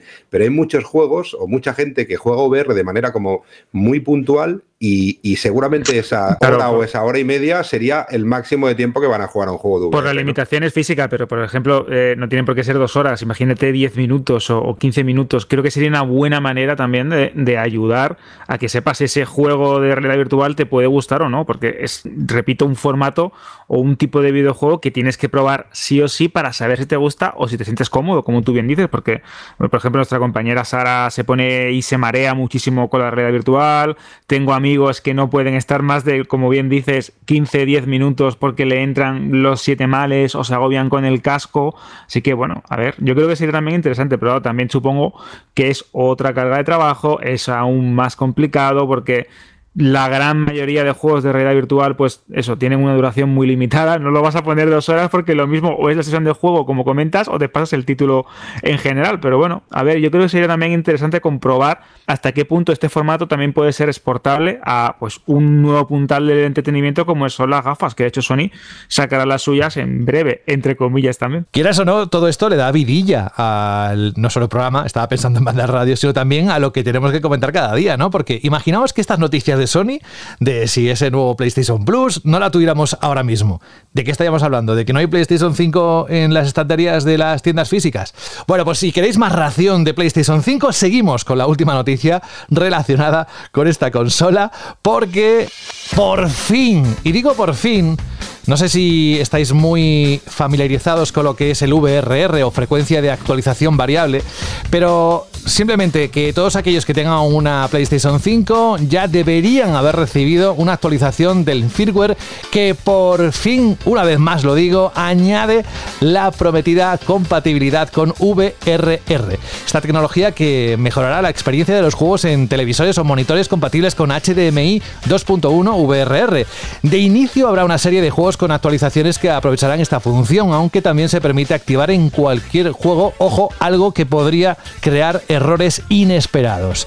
De todas formas, os digo una cosa, esto para aquellos que no estén al día sobre qué es esta tecnología que se utiliza o que tienen los televisores que con, con esta HDMI, esta versión 2.1, por ejemplo, ha, marcado la diferencia completamente, ¿verdad, Alberto? Con respecto al Den Ring en Xbox, que sí que lo tenía desde hace unos meses, y el resto de consolas. Es decir, se veía mejor porque no tenía o minimizaba, eliminaba artefactos visuales como los saltos de fotogramas, el efecto tearing o los cortes en la pantalla. Así que esto, Alberto, es no importante, muy importante sobre todo si tienes un televisor o monitor compatible, ¿no? De hecho, es una de las características más, eh, vamos a decir, infrautilizadas, ¿no? De las nuevas consolas, porque es cierto que ayuda muchísimo a sincronizar pues, de forma dinámica eh, lo que sería la frecuencia de refresco de la pantalla. Y eso ayuda, como bien dices, a eliminar cualquier tipo de defecto gráfico, a que el frame rate sea más agradable, sea mucho más estable la experiencia de juego y esto permite pues que indudablemente lo permitía en Xbox Series eh, que fuese más fluido, ahora también en PS5 y todo esto va a conseguir también pues que los gráficos sean más nítidos, que el retardo de, entrada o el, lag sea casi eh, inapreciable, bueno. Eh, creo que es uno de esos elementos que en un primer momento no se le dan importancia o creemos que son menores o que hay eh, jugadores que quizás digan, pues mira, yo creo que esto no le voy a sacar partido, pero son de esas mejoras de calidad de vida en las consolas o mm, de esas características que están ahí latentes, que ahora por fin ya se pueden aprovechar, que creo que demuestran hasta qué punto estas máquinas son muy potentes. El único problema, pues obviamente, pues tienes que tener un monitor compatible, un cable compatible o un televisor compatible, y es verdad que a día de hoy hay pocos televisores también que sean, pues eso, compatibles con esta tecnología. Creo que en un futuro sí se va a convertir en, un estándar. De hecho, me arriesgaría a decir que ya puede que lo sea. Pero bueno, vamos a ver si el mercado también va abriéndose un poquito y esta VRR llega también a televisores de gama media o gama baja que al final también son los que tienen gran parte de los jugadores y, usuarios de las consolas actuales. Esto, te lo explico Rubén de la manera así más sencilla posible porque eh, es como que antes has dicho, no, entiendo esto qué significa y tal. Y, la verdad es que sí, desde fuera pues es un poco, incluso hasta que no lo tienes en tu tele y tu consola y empiezas a usarlo, esta tecnología, que era una de las, nuevas consolas, al final a mí me parece una de las más destacadas luego en, la práctica. Porque, por ejemplo, con Elden Ring, que es un juego que tiene bastante bajadas de frames, la verdad, en prácticamente todas las versiones, yo lo he jugado en, en Series X. ¿Y qué ocurre? Que lo que hace esta tecnología es que la frecuencia de tu pantalla, en vez de ir a 60 Hz fijo, se actualiza eh, a, la, a, la, a la misma que el frame rate del juego. Esto es lo que, lo que, permite esta tecnología. Entonces, eh, esto, esto a efectos prácticos, tú cuando estás jugando, si el juego pega un bajón de frames a 52 o a 50 o lo que sea, tú no tienes una sensación de caída como tendrías si la frecuencia de pantalla se mantuviera a 60, que notarías que algo ahí pasa, que de repente eso va más lento. Eh, casi ni te enteras de esas bajadas de frames. También me acuerdo cuando salió Assassin's Creed Valhalla, que iba bastante mal. Y a no ser que bajara mucho, mucho, mucho, muy brusco, que fuera una bajada ya a 40 o 40 y pico, que sí que la notas. Así que yo me he jugado Elden Ring en Series X con esto del VRR. Casi no me he enterado de las rascadas. Sí que me he enterado en algunas rascadas puntuales. Y José, bueno, tú también, José, tú sí, sí, sí. Series X. Algunas sí que ha habido, ¿eh? Ah, Pero iba muy suave que sí que te das cuenta, porque claro, será tan bruta la bajada, será, será 40 o lo que sea, que lo notas, pero tiene que ser muy bestia, muy bestia para que lo notes. Y es una gozada esta tecnología. Es que casi tiene que ser un juego como este que tiene a veces bajadas muy, muy locas. Pero lo, normal es que un juego actual no pegue esos rajones. Y es que ni te enteras. Ya puede bajar un juego a 50 y pico, no sé qué, que con el VRR es que ni te enteras de, de, las estas, de estas bajadas de frames. Y que pues a mí me parece una gozada, la verdad, de tecnología. Muy curiosa. Eh, de momento en Play 5 eh, lo, están lo han empezado a aprovechar, como siempre, Insomniac Games, que son unos cracks. Eh, han sido los primeros en aprovechar esta tecnología. Han actualizado eh, sus tres juegos de Play 5, el Spider-Man Miles Morales, el Spider-Man Remastered y el Ratchet Clank. Y han metido un modo en el que lo que hacen es desbloquear completamente el frame rate del juego eh, y eh, incluso creo que en Spider-Man, en Miles Morales alcanzaba en, en algunas situaciones los 70, 80 frames, están midiendo y eso, y con este modo eh, han desbloqueado el frame rate en estos juegos y bueno, como no te enteras, como adapta la frecuencia y los frames, aunque vaya oscilando mucho de 60, 70, 80, 50 baje, tú no, lo notas, va, va, siempre fluido y bueno, creo que ya era hora de que lo metieras en el Play 5, han tardado un poquito, pero bueno, ya, ya por fin lo, han metido. Y es eso, en serio, los que tengáis una tele con esta tecnología y una consola de nueva generación, lo iréis viendo que, se nota, la verdad, que van todos los juegos muy fluidos y, no notas bajadas. Eh, yo pensaba, digo, ¿esto qué será? Pero con esto me han dado ganas de cambiarme mi tele de tubo ya para jugar a la Play 5, con lo que tendré que dar el salto. Siempre hay, siempre hay una excusa buena para cambiar de tele. cuando, lo, complicado no es, cuando no es el HR, es el VRR y ya se inventarán algo para el año que viene para que nos apetezca cambiar de tele. Pero bueno, de momento, yo con esta tele que me pillé, yo creo que para toda esta generación de consolas, no sé qué se van a inventar que, que, necesitemos cambiar de tele, pero de momento yo creo que es unas tecnologías, eh, tanto si tienes un buen HDR como si tienes el VRR este, yo creo que tienes tele ya eh, para años. que además, Jorge, por lo que estuve leyendo, mm, hay televisiones que no son de super última generación, es decir, que no tiene por qué ser una televisión comprada en los últimos seis meses, sino que hay televisiones de alta gama de hace algún tiempo más que tienen esta tecnología VRR. Sí, yo creo que desde, el 2020, dos o tres años ya era normal que, la incluyera. Recordemos. la, mía, acaba de tener el color, era blanco y negro y la cambié a color, pues entonces no sé si Tienes una Telefunken, ¿no? Vaya, con aquellos mandos en el frontal. Que hay que decirlo bien, vuelvo a insistir cada vez que tocamos el tema, no son televisiones, son televisores. El aparato es televisor, ¿vale? Vamos a dejarlo, que si no invertimos muchos minutos y tenemos que seguir hablando de más cositas. Eh, lo que único que quería decir para ya cerrar el tema del VRR es que no es imprescindible tenerlo para pues, seguir disfrutando de los videojuegos, evidentemente, pero hay, una, hay un salto ahí de nueva tecnología y, como decía Jorge, si tenéis un televisor, un monitor compatible, miraoslo porque merece la pena. En cuanto a la actualización de PlayStation 5, vais a encontrar que en la opción de ajustes de pantalla y vídeo, eh, junto a la opción de HDR, veréis que lo de VRR y que si lo queréis activar para eh, todos los juegos, incluso lo que decía de que pueden ser que no que de errores, ¿no? Y desactivarlo en ese caso. Bueno, la actualización está ya, yo la tengo instalada en mi PlayStation 5. Vamos con otra noticia Mm, relacionado con hardware en este caso también. Y es que a pesar de que la falta de stock de tarjetas gráficas debido a la escasez de chip se podría extender hasta 2025, estas últimas semanas hemos recibido algunas buenas noticias como que el sobrecoste de las gráficas Nvidia ha caído al 19%. Hoy jueves en un comunicado de prensa oficial la compañía ha anunciado que a partir de este momento será más sencillo comprar sus tarjetas gráficas a precios más accesibles y razonables. Todo ello, como os podréis imaginar, gracias a un aumento del stock durante estos últimos meses. Lejos de tratarse de una promoción temporal, Nvidia asegura que la disponibilidad y los precios de sus tarjetas deberían mantenerse estables durante los próximos meses. Así que, Fran Gematas, muy buenas, bienvenido a Banda al Radio. Muy buena, ¿cuánto tiempo? Ya te podrás comprar una tarjeta de estas que no sé si la buscabas, pero una forma de decirte cómo estás y qué tal. Nada, nada, pues muy bien y bastante contento. O sea, que me alegro, ¿no? De toda la gente que lleva años, prácticamente desde el 2020, buscando una tarjeta gráfica, ¿no? Para completar su ordenador o mejorarlo. Y, que ahora por fin parece que va a encontrar algunos de esos modelos, hmm. porque no son todos. Quiero decir, eh, digamos que la ahora mismo la más popular dentro de la gama alta, ¿no? Que es la 3080, de esa sigue habiendo más bien poquita. Quiero decir, lo que se ha repuesto son las 3060 y la 3070 Ti, si no recuerdo mal. Y, pero de momento, 3080 o esa tarjeta de que creo que cuestan más de mil pavos de la 3090, eso todavía sigue siendo pues objeto de, especuladores, vaya. Todo esto, todo esto gastas. Para calla un poco, Rubén, que hoy has comido lengua y es que no hay quien te calle. ¿eh? Digo, tú, has.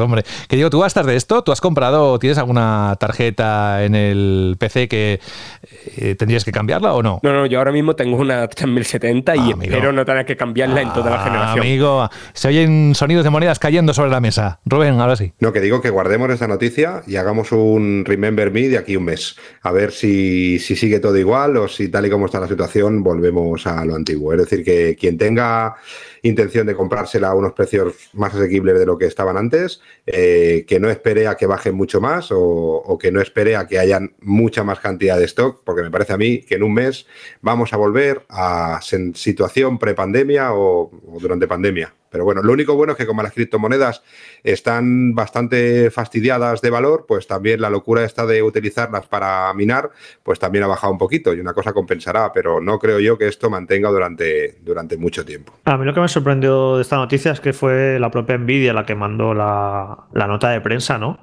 Eh, comunicando esto, que, van a bajar de precio, que va a haber más stock. Yo imagino que eh, se han dado este paso y esta comunicación es porque no creen que la situación se vaya a revertir en las próximas semanas. O sea que ya es algo que va a ir mejorando las próximas semanas y en los próximos meses y que no va a empeorar porque más que, mejor que nadie no sabe envidia eh, si esto de la gráfica va a mejorar o no.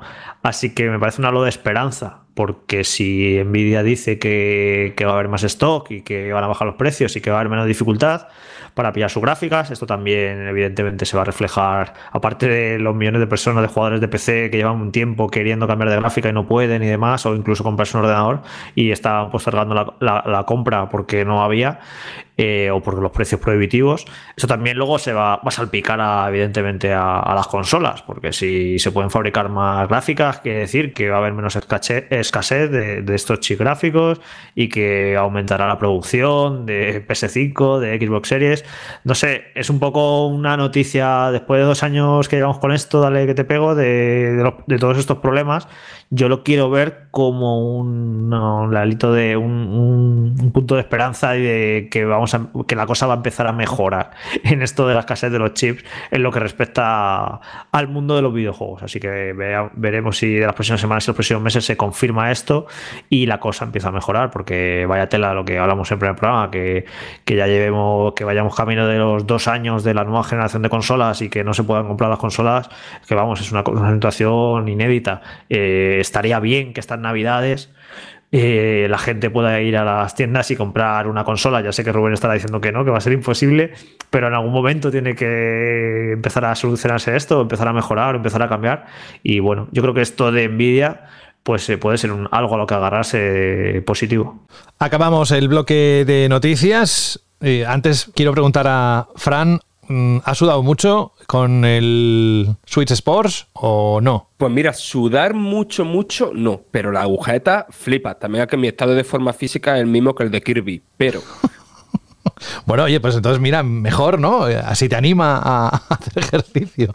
Bueno, vamos a acabar el bloque de noticias con Blizzard Entertainment, porque anunció en la tarde de este pasado lunes la fecha de lanzamiento de Diablo Inmortal, el RPG de acción online multijugador masivo co-desarrollado entre la firma californiana y el estudio chino NetEase.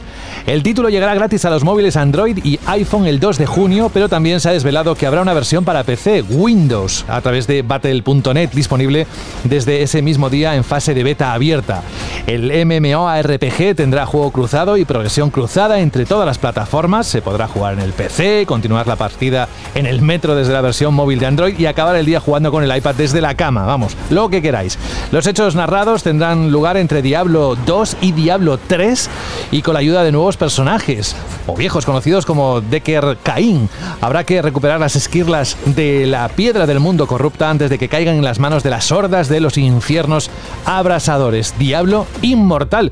Que digo yo que aquí, Alberto, si miramos el pipeline, tenemos World of Warcraft, el Dragonflight, el World of Warcraft, Wrath of the Lich King Classic, el Diablo 4, Overwatch 2, el Diablo inmortal, vamos, que tenemos en los próximos meses y años, porque algunos se tardarán más, tenemos eh, bastantes noticias, ¿no? De Blizzard. Sí, parece que poco a poco esa tormenta que se generó alrededor de, la compañía, tanto a nivel corporativo como a nivel de empresa, se va despejando y poco a poco vamos viendo los primeros frutos o eh, un atisbo, ¿no? Como bien dices, de, ellos en, los próximos meses. Yo este diálogo tengo muchísimas ganas. Creo que va a ser el juego que acabe cargándose la batería del, iPhone, porque es cierto que los títulos de rol y acción eh, funcionan muy bien en, en, plataformas táctiles, quizás porque no exigen un control demasiado afinado, porque poco a poco han ido depurando un poquito la fórmula, y este que está diseñado 100% para ella que tiene el sello de garantía de, Blizzard y que además estamos hablando de una saga muy consolidada como, como Diablo y que encima se ve realmente bien porque se han, han sacado varios gameplay tanto en PC como en, plataformas móviles.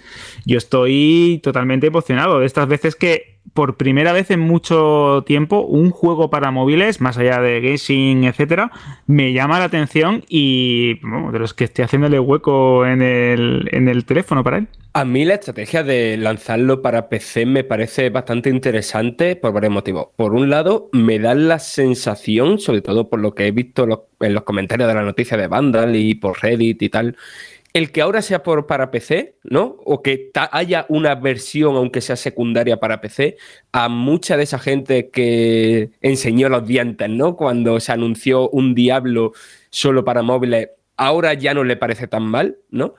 Evidentemente, el tema de que sea exactamente el mismo juego, eh, con juego cruzado, progresión cruzada, es muy buena idea, pero también está por ver hasta qué punto a este Diablo Inmortal le puede hacer daño es el Lost Ark, que ya no copa titulares todos los días como hace una semana, pero sigue teniendo una comunidad enorme y el género es exactamente el mismo, un RPG de acción MMO. Esto que comentas, Fran, y eh, perdón que te interrumpa, eh, es curioso porque hay muchas compañías, sobre todo cuando lanzan eh, juegos como Battle Royale, etcétera, que lanzan la versión para teléfonos móviles, Android y iOS, y al mismo tiempo una versión que mm, lanzan para PC porque ellos saben que hay un grueso de jugadores que juega principalmente o su plataforma principal es el PC o tienen máquinas que no son las más punteras o que buscan juegos que no sean demasiado exigentes y esta estrategia que ha funcionado en Player Now Battlegrounds, etcétera, se adapta ahora en Diablo y me parece muy curioso teniendo en cuenta que es un juego pues que va a tener un componente multijugador muy grande y que viene de NetEase Games que también tiene muchísima experiencia en lo que sería desarrollar ecosistemas online o comunidades que funcionan tanto en teléfonos móviles como, como en ordenador. Sí, sí, sí, de hecho es eso, es una coproducción entre el equipo de diseño de Blizzard y el equipo de diseño de, de Netis. Y vaya, ya como opinión personal, lo visto de momento tiene bastante una pinta.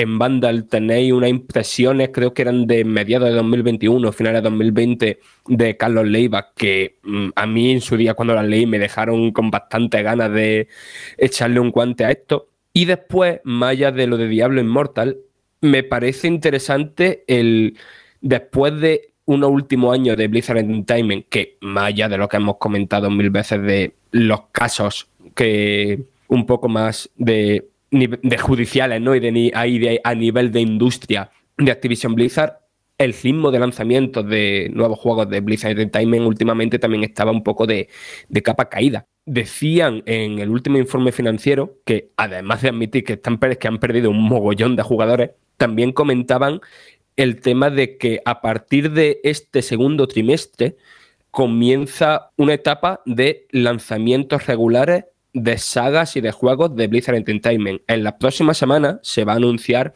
ese primer juego, que ojo a ese primer, quiere decir, si se dice primer es que vienen más, eh, juego de la saga Warcraft para móviles, que eso lo anuncian en, eso, han dicho próxima semana. Y acaban ayer mismo, o bueno, esta madrugada, eh, se ha estrenado la beta cerrada de Overwatch, de Overwatch 2. Ah, después ese Diablo Immortal. Y veremos a ver qué más cosas tienen preparadas entre manos. Pero que han dejado claro eso, que van a empezar ahora con el ritmo way de lanzamiento. Aunque, como decía José al principio, eh, ni Overwatch 2 ni Diablo 4 lo esperéis para este año. Precisamente con este titular cerramos el bloque de noticias y lo bueno lo afortunados que somos, todos, ¿eh? no solo la redacción, sino también todos los que estáis al otro lado, es que tenemos un canal de noticias que no para, incesante, constante. Noticias de videojuegos y de otras cosas, ¿verdad? Guiño Guiño Alberto, de series, de películas, etcétera.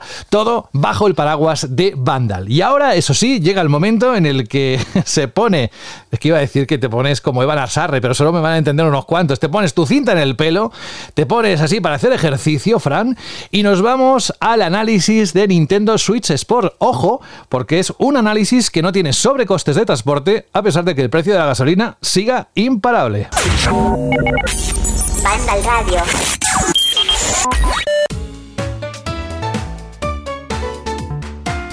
Lo quedaría yo por ver a Fran hacer ejercicio con esto.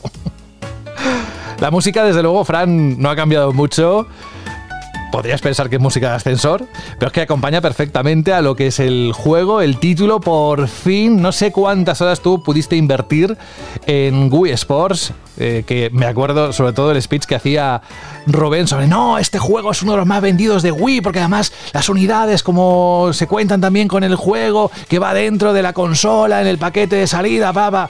Bueno, pues eh, la verdad es que no solo porque fuera el juego que viene con la consola, sino porque era una demostración perfecta de las capacidades en su día de, de, Wii. Entonces, esta actualización, Nintendo Switch Sports, que llega por fin a la híbrida de Nintendo, con lo que significa la tecnología de esa nueva consola, Fran, claro, nosotros esperamos que haya ciertos upgrades, que haya diferencias, y ahora vamos a estar muy atentos, oídos muy abiertos para entender qué se esconde bajo este título que se pone a la venta este mismo viernes. ¿Qué nos dices? A ver, pues básicamente sin liarme mucho, quienes jugaran a Wii Sport o a Wii Sport Resort, eh, cuando empiecen a jugar a Nintendo Switch Sports, a los 5 minutos mm, se van a sentir como en casa. Quiero decir, no es un juego que invente la rueda, ¿no? Y esa, la rueda ya la inventó eh, Wii Sport hace, lo siento, hace 16 años. y... Lo siento por mí, ¿no? ¿Lo dices? ¿Por la edad? No, no, no, lo siento por haceros sentir viejo a todos. Vale, gracias. Te queremos. Oye, pero una cosa, Fran, yo que no jugué a Wii Sport porque me compré la Wii, eh, le puse el Wii Sport, jugué 5 minutos, lo quité y me puse con el Zelda y ya no, no lo volví a poner nunca más. Yo nunca he sabido realmente hasta qué punto el Wii Sports era un buen juego, no lo era. O sea, más allá del gimmick, más allá de que ay, se lo enseñas a la gente, que juegas con los amigos, que juegas con la familia, había ahí dentro un, juego, un buen juego con cierta profundidad y es que nunca, nunca lo llega a descubrir. Sí, a ver, eh, cada uno de los deportes a nivel de diseño de juego estaba de notable a bastante sobresaliente. Vaya, es cierto que no todos los deportes tenían la misma. Digamos que si había ahí como una balanza, ¿no? Entre la profundidad y la accesibilidad, ¿no? Había varios deportes que tiraban más para la accesibilidad y algunos que estaban en ese punto medio que hacía que, que sí, que se pudieran dominar mm, por un jugador experto de manera relativamente fácil o temprana, ¿no? Con un puñado de partidas, pero eso, estaban siempre muy bien diseñados. Y la cosa es que mm, durante años, o sea, yo he estado años jugando a Wii por sin parar, pero sí lo he utilizado durante años. Y siempre era divertido, ¿vale? Siempre, aunque ya te sabías en qué momento era el buen momento de golpear la bola en el tenis o cómo, qué, qué movimientos hacer con, con el brazo para que los bolos casi siempre hicieran un pleno y tal, aún sabiendo todo eso y aún habiendo los dominado esos sistemas, no sé, era juego que, que, se ponía de vez en cuando, cuando llegaban los colegas o para las reuniones familiares, o eso, que, que era juego de momento, no un juego que vaya a estar todo el rato ejecutándose en la consola, ni mucho menos, pero si era eso, party game que, que pones de, eh, de vez en cuando, sobre todo cuando llega gente a casa que no tiene mucha experiencia en videojuegos. Eh, Fran, oye, una cosita, una cosa que, sí que viendo un poco la, previa y el gameplay que pusiste en Vandal también, eh, a mí se me hacía corto un poco la primera selección, ¿no? Los primeros seis juegos con el ladón que tendremos en, en octubre, ¿no? Creo que es del de golf, y se me hacía un poco corto, ¿no? Pero tú que has probado todos los juegos, ¿realmente se hace tan corto o al final terminas jugando como terminábamos jugando al Wii Sports, pues al, de tenis y al de los bolos y poca cosa más? Eh, o, al revés, o echas en falta alguna modalidad o alguna modalidad de las que hay te ha gustado más de lo que esperabas? Uf, uf, mucho, mucha pregunta de repente, ¿eh? A ver, em, por un lado, se puede decir que, quiero decir, aquí hay seis deportes, ¿no? Que son tenis, badminton, voleibol, chambara, que chambara es lucha con espada, bolos y fútbol. Y puede parecer una cantidad escasa cuando lo comparas con el Wii Sports Resort, que si no recuerdo mal, tenía eh, el doble. ¿Qué pasa? Que es una selección de deportes mucho más acertada, variada y equilibrada, en mi opinión, vaya. Y no, yo he estado jugando a todos y la cosa es que hay deportes mejores o peores, no por diseño de juego, porque todos me parecen bastante bien diseñados, sino dependiendo de la situación en la que estés. Me explico. El tenis es el mismo tenis de siempre y...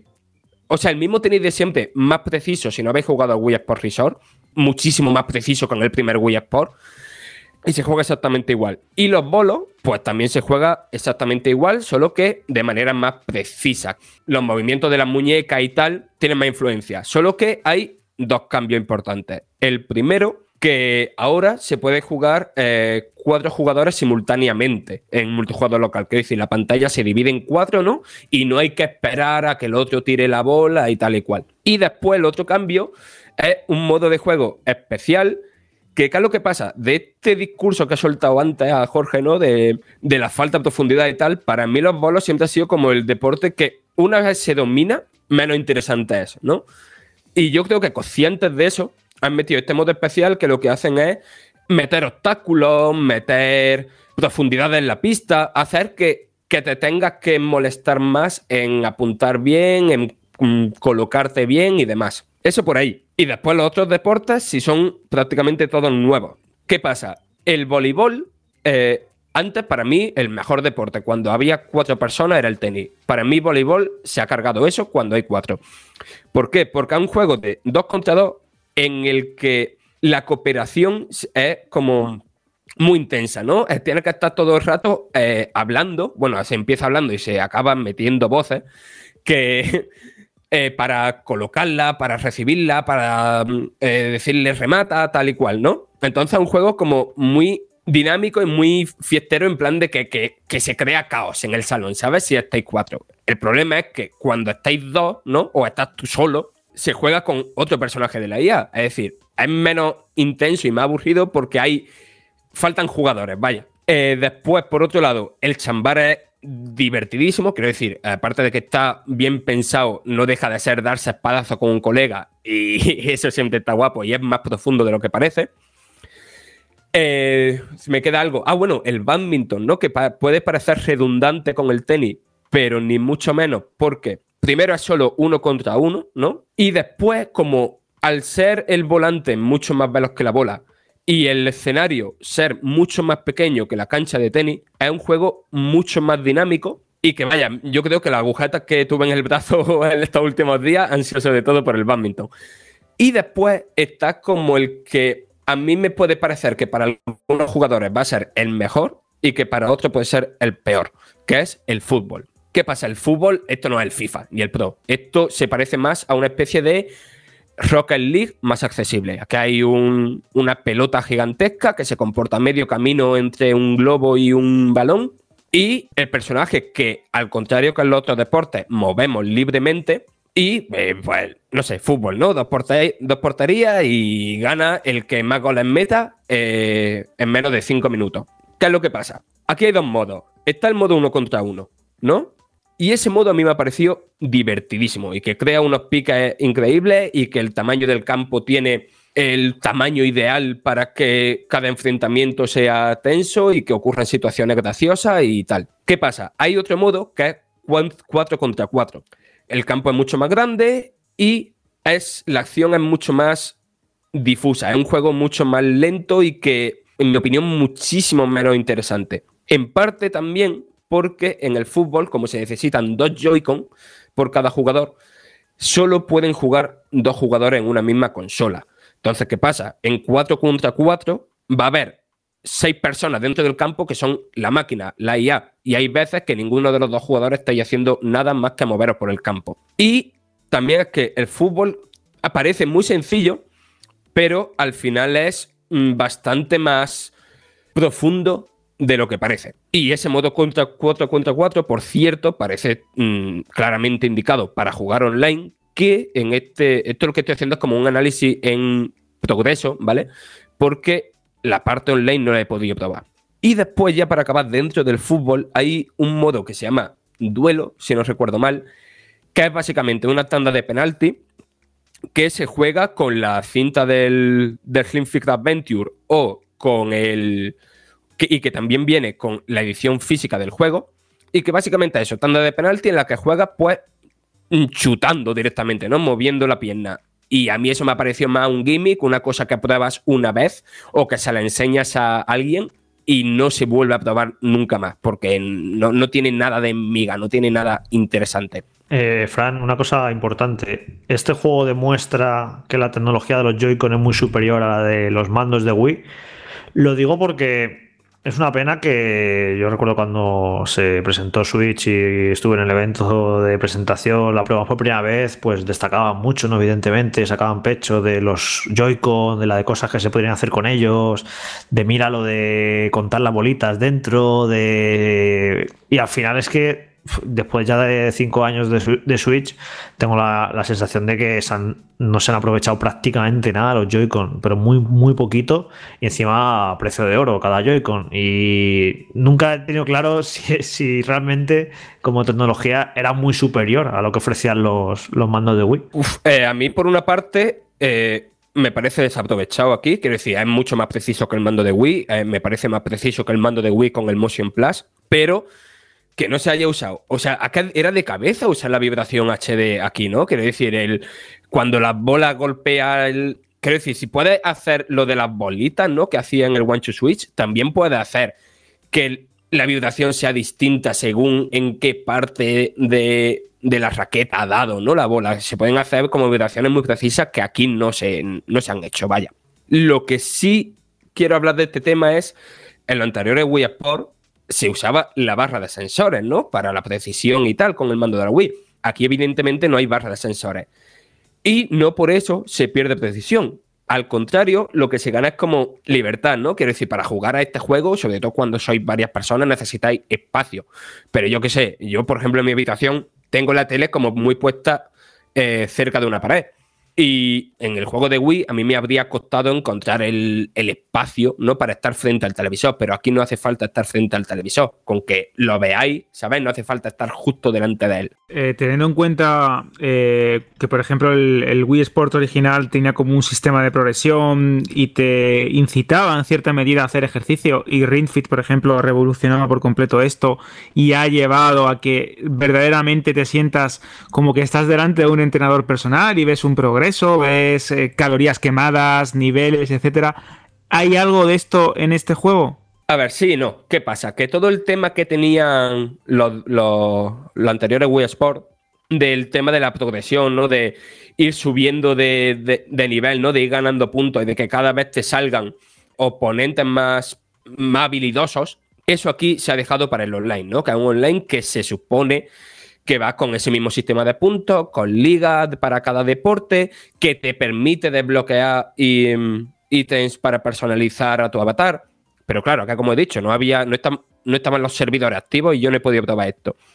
Entonces, ¿qué pasa? Que la experiencia para un jugador, que yo he estado bastante enganchado, sobre todo al Wii Sports Resort en el tenis de mesa, yo solo jugando. De eso aquí no hay. Aquí, cuando tú eliges el deporte jugando en solitario, tú eliges el nivel de dificultad de, de la IA, ¿no? Entre normal, hábil y muy hábil. Y, ya está. Quiero decir, no, no hay un, nada de progresión para, para un jugador. Porque eso, porque se dedica para el modo online, que por cierto, aunque repito, no le he podido probar, sí me parece guay que en, desde una misma consola puedan jugar dos jugadores online que eso no lo tienen todos los juegos. Fran, entonces, para resumir, porque a ver, el juego da lo que se da de sí y también está el análisis que se puede consultar, videoanálisis y todo lo que necesitéis en la web de Vandal. ¿Cómo lo resumirías? con sobre todo para todos aquellos que o bien no saben qué es porque no probaron en su día Wii Sport y también especialmente para aquellos que sí que lo probaron y que van a encontrar, aparte resumiendo eh, todo lo que has dicho, en esta nueva edición. A ver, para quien no probaron los originales, mmm, el resumen más fácil. Esto es un party game deportivo que es tan fácil de jugar y tan inmediatamente divertido que lo puedes jugar tanto tú oyente que estás oyendo esto y que seguramente tienes bastante experiencia con videojuegos como mm, tu suegra que no ha tocado un mando en la vida. Y para la gente que sí conoce lo que es, tenéis que ver la situación en la que hacia este juego, ¿no? Quiero decir, según eh, cómo guste jugar en multijugador local y qué tipo de juegos le gusta jugar a vuestros colegas, a vuestra familia y demás, pues sabréis si, si esto va a ser algo que vayáis a aprovechar y a disfrutar o si va a ser un juego que se va a quedar en la estantería pronto, ¿sabes? Quiero decir, hay gente a la que le gustan mucho los party games, pero que porque no le gustan los juegos con controles por movimiento o porque la temática deportiva no la traiga, pues eh, a lo mejor para esa gente un sucesor de Wii Sport no le funciona, le funciona más bien un Mario Party, por ejemplo. Más allá de esos casos, a mí este Nintendo Switch Sport y tanto y lo anterior es Wii Sport también, a mí me parecen como los party games por excelencia, ¿no? Como el juego perfecto de llega gente a casa y yo que sé, antes de salir por ahí o mientras llega la cena o lo que sea, ponerse a jugar un rato mientras se charla y tal. A mí para eso, para esas situaciones me parece un juego perfectísimo. Queda más que claro. Gracias por trasladarnos todo esto aquí en Banda Radio. Fran, lo que pagaría por ver ni que sea cinco minutos jugando a uno de esos títulos y en plan pro, ahí sudando la gota gorda. Bueno, lo mismo que podías pensar tú, ¿no? De mí cuando lo tenga. En fin, que la verdad que no sientan nada mal este título, este añadido al catálogo de la Nintendo Switch, que muchos lo estábamos deseando. Yo levanto la mano el primero, bueno, el primero, el segundo, el tercero, da igual, pero yo tenía muchas ganas de esto porque es que coincido plenamente con lo que ha contado Frank en los últimos minutos. Dejamos Switch Sports. Anda que si esto es para romper el hielo, Alberto, Taylor, que además es deportista, yo creo que jugaría bien a esto, ¿eh? Yo creo que jugaría perfecto, se le daría, se le daría bastante bien. De hecho, si no recuerdo mal, tenía como varios vídeos promocionales, ¿no? Con Apple Music en los que salía corriendo en la cinta y haciendo virguerías, ¿no? Porque claro, como ella es perfecta, todo lo hace bien.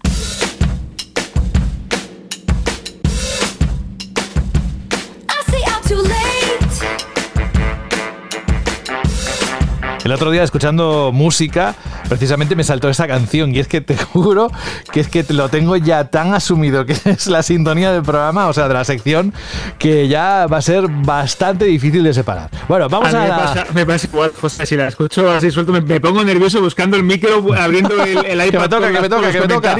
Que me toca, me toca. Bueno, tenemos unos cuantos oyentes que han respondido a la Chirly pregunta que lanzaste la semana pasada. La vamos a, a recordar el enunciado. Y luego también hay una pregunta que vamos a recoger, vamos a escuchar de justo, que tiene que ver con la Steam Deck. Lo dejamos para la última parte, cuando acabes la, las respuestas de lo que preguntaste la semana pasada. Creo que aquí la comunidad de Banda al Radio nos va a ayudar a poder contestar a justo. Vamos primero con la pregunta. ¿Cuál fue? Pues la semana pasada, a tenor de ese tema tan polémico que de hecho nos dio para varios minutos de debate relacionado con los juegos gratuitos y de gran presupuesto a cambio de publicidad, pues teníamos ese debate, esa encarnizada idea de si realmente funcionaban o no funcionaban. Tenemos comentarios de todo tipo, tenemos comentarios en iVoox como el de José Garri, que dice, para mí, si la publicidad en los juegos es en los juegos gratis, me vale. También tenemos otro comentario de Mike CD que dice, no veo mal que haya publicidad en los videojuegos siempre y cuando no sea invasiva, esté bien contextualizada y sea opcional en el sentido de que como pasa en muchas aplicaciones de móvil, sea opcional y puedas pagar para dejar de verla. Es una buena manera para probar un juego y si te gusta y lo quieres, pues lo pagas. Gracias por el programa y un abrazo. La verdad es que eso es, un, es una buena fórmula. De hecho, cada vez más lo estamos viendo, ¿no? Eso de juegos gratuitos eh, o completos, pero que son gratuitos a cambio de publicidad, que te van metiendo cada X minutos o en función de según qué hagas en el juego y pues si quieres pues desbloqueas y tienes ya la oportunidad de disfrutar del juego sin necesidad de que te vayan bombardeando ¿no? con pop-ups ni con, ni con spots de televisión o, o, lo que toque. ¿Te parece, José, si pasamos al audio? Sí, vamos a escuchar a Usai que nos deja un audio, pero Quisiera que Jorge estuviera atento porque nos desvela algo que él y yo nos preguntábamos al final del capítulo anterior, ¿os acordáis? Con la canción del Metal Gear Solid 3, Snake Eater. Pues vamos a escucharla y luego comentamos. ¿Qué tal, queridos amigos de Vandal? Soy Usai Martínez y esta es la segunda vez que contacto con vosotros. La primera me pusisteis mi petición de canción, la magnífica Snake Eater. Y la semana pasada, ¡tama! Repetimos. En cuanto al tema que nos atañe, free to play con publicidad. Claro que sí, ¿por qué no? Si eso a los jugadores habituales no les molesta, porque es una buena fórmula que no entorpece la jugabilidad, si eso a su vez hace que las compañías tengan beneficios, si eso a su vez hace que sigamos teniendo aventuras clásicas para un jugador, no veo por qué no. Eso es lo que a Jorge Cano y a mí nos gusta, así que adelante, un abrazo. Ahí lo tenías, Jorge, que estuve mirando el correo y Usai mandó la petición la temporada pasada justamente hace un año, en mayo de 2021. O sea que sí que había sonado, pero una temporada distinta. Que es lo que te dije que, mira, mientras no sea la misma temporada, se puede repetir de anteriores ediciones. ¿Qué más tenemos de respuestas, Alberto? Pues tenemos una pullita para ese presentador que tuvimos la semana pasada. Tenemos el comentario de Asfalto que dice, el presentador nuevo lo hace mucho peor que el anterior. La verdad es que, que me ha venido hoy estaba, un compañero de curro y me dice, de verdad que sonabas al principio los primeros segundos como loquendo. De onda que... Es que. Es genial, es genial. De hecho, el propio Rubén también ha dejado algún que otro comentario en iVoox diciéndole: hay que darle una oportunidad, está en pruebas, vamos a darle cancha. También tenemos el comentario de Canyon que dice: Buenas, solo la pregunta. Creo que siempre ha habido publicidad en los GTA y de hecho hay muchas franquicias que se anunciaban ahí. Por lo que en este tipo de mundos no lo veo de todo el mal. Dice lo preocupante sería cómo decís que haya publicidades forzadas. No me imagino un El Ring con un anuncio de Coca-Cola. Es verdad. El L Ring, yo que sé, estaría mejor que te pusieran un anuncio de vaselina, José, porque es un juego ¿Qué? bastante complicado. ¿Eh? no, pero yo que sé, si tiene que ser o que ver con Coca-Cola, pues algo relacionado con chispas y con el del ring, no sé, tampoco pegaría mucho, ¿no? Oye, no, pero no es no, oye, lo has tirado bien, ahí te he visto rollo marketing bueno, ¿eh? Yo, claro, claro. La portada, sí, digo. De chispa. Pero, pero ¿por qué? De no Moal, de... exactamente.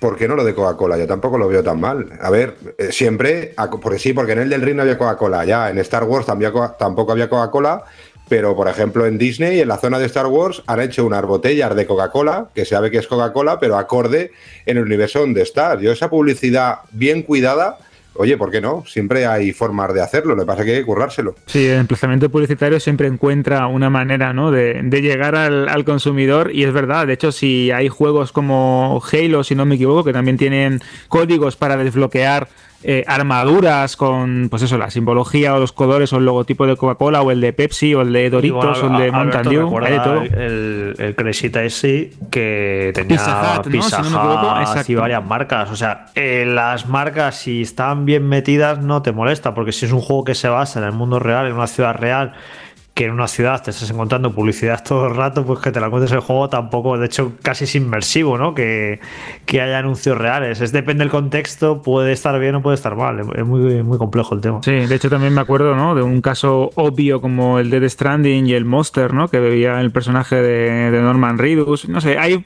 fórmulas y maneras de, introducirlo y de mezclarlo con los videojuegos. Y ya de hecho, como bien comentaba Jorge, tenemos el comentario de Roberto Núñez que dice, buenas bandalorianos, sobre la pregunta, creo que si la publicidad entra como en el citado Crazy Taxi y Pizza Hut, pues no lo veo mal. De hecho, se puede hacer también de una forma creativa como de The Stranding. Ahora, entiendo el mundo de los free to play y el ambicioso descaro de las compañías que los producen. Creo que la publicidad será muy invasiva y muy violenta Bien sabemos que votamos con nuestra billetera, así que aunque sea agrio, ya me predispongo a votar en contra de estas hipotéticas y violencia y violentas prácticas de monetización. Un abrazo grande, bandrerianos queridos, gracias por el tremendo programa que nos regaláis. Y atención, José, aquí si te quieren, muy buena la voz alternativa de José, que se mejore. A ver cómo también tienes fans sí, bueno, eh, gracias, muchas gracias por esas palabras de ánimo. La verdad que al día siguiente estaba más o menos ya recuperado. Afortunadamente me pilló ahí, si no, ah, habríamos escuchado a Jorge presentar perfectamente el programa, ¿eh? o sea que, uno cuando no puede, no puede. Pero bueno, eh, afortunadamente no ha sido el caso y ya está. Vamos a alguna otra, algún otro comentario. ¿Quieres lanzar escuchamos la el audio. pregunta? ¿Te parece, José, te parece si escuchamos el audio de la Steam que creo que es muy interesante y a, ver si la comunidad de Banda al Radio ayuda a resolver la pregunta? Vale, porque justo nos ha mandado un correo que contenía un audio y no bien, bien para, para lo que era el programa de esta semana. De hecho, dice, voy con retraso escuchando el programa, pero quiero plantearos esta pregunta. ¿Cómo Carlos Leiva fue el que hizo el especial con Jorge y conmigo de la Steam Deck? Claro, salvo que yo esté equivocado, creo que aquí en este momento no hay nadie que tenga la Steam Deck. Por lo tanto, vamos a pedir la ayuda de los compañeros y compañeras que nos escuchan, es decir, los oyentes, para que puedan entre todos responder a esto que plantea justo. Hola bandaleros, eh, os escribo con mucho retraso porque he estado de vacaciones y he escuchado el podcast cuando he podido. Pero eh, quería lanzaros una pregunta sobre la Steam Deck. En mi caso, tengo una colección muy grande de juegos retro y tengo reservada la Steam Deck con intención de utilizarla sobre todo para emulación y algunos juegos indies que me compre en PC en vez de comprarlos en Switch. Eh, para mí sería genial tener un dock conectado a la televisión y poder conectar un mando de Xbox, por ejemplo, vía Bluetooth a la Steam Deck. ¿Se puede hacer esto para utilizarlo como si fuera una Switch con el mando Pro? Muchas gracias. Ahí está la pregunta de Justo. Así que en los comentarios de iBox de este capítulo, el número 32, aquel que la tenga, por favor que le ayude para desbloquear esto. Si no, la próxima semana, si está Carlos, se lo preguntaremos. Pero me encantaría poder jugar, entre comillas, que participarais, vaya, los oyentes en, esta pregunta de un oyente respondida por oyentes. Fijaos el círculo perfecto que eso supone.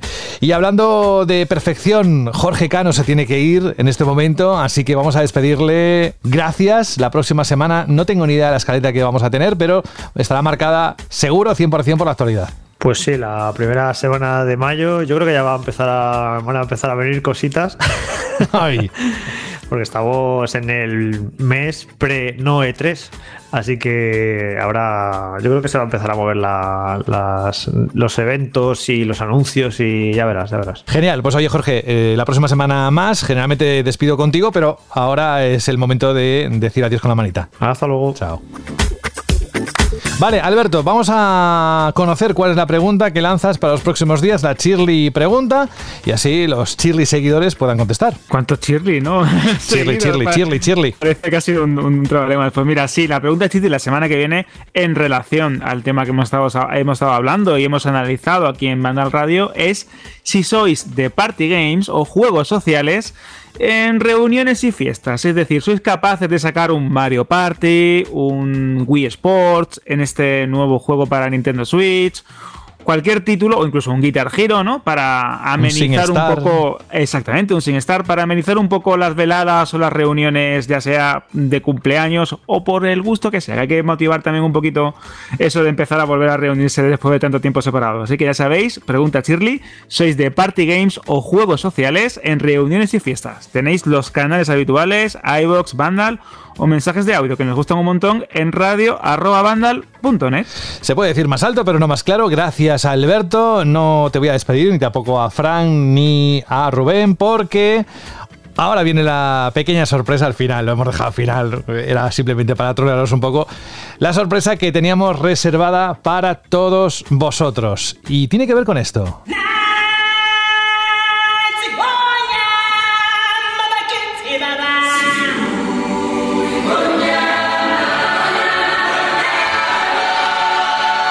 ¿Se va a hacer un juego del Rey León? ¿Otro? No. No, la verdad es que no. Pero os voy a contar, vamos a dar contexto a esto. Rubén, ayúdame porque tú has formado parte de todo lo que tiene que ver con lo próximo que van a escuchar nuestros oyentes en esta edición de Banda Radio. Y es que nos llegó un correo de Agustín que nos pedía una canción. Y entonces ponía un enlace y siguiendo ese enlace nos dimos cuenta de que su cuenta de Twitter tenía ni más ni menos que 90.000 seguidores. Y viendo su cuenta de Twitter, empezamos a ver que era un miembro del musical del Rey León que se estaba celebrando en el Teatro Lope de Vega de Madrid. De hecho, hace de Simba. Estuvimos viendo que Agustín Argüello fue el tercer ganador de la cuarta temporada de Operación Triunfo en Argentina, que ha pasado por México por diversos formatos televisivos, como la Nueva Academia de México, finalista. Estuvo también en Soy tu doble 2 de México, que es como un Mira quien canta, fue subcampeón. Ha estado allí en otro musical del Rey León, estuvo haciendo Los Miserables, estuvo haciendo Ghost. Y dijimos, ¿sabes qué, Rubén? Esto tenemos que no leerlo en un correo, sino invitar al propio Agustín Argüello a que esté con nosotros hoy. Y dijimos, ¿le hacemos por teléfono o lo hacemos por el canal de, de voz? Le tenemos aquí en el canal de voz como si fuera un miembro del programa. Agustín, ¿cómo estás? ¿Cómo están, chicos? Buenas tardes. La verdad que yo escucho esa canción es como cuando tú escuchas la, entrada de Taylor Swift. Así cierto. ese, es Alberto, ¿eh? ese es Alberto. Se pone nervioso Alberto. me lo imagino pensando, que no me he maquillado, que no me he maquillado, que no llego, que no ya, llego. Ya, escuchas esa canción, ya tendría que estar maquillándome en este momento.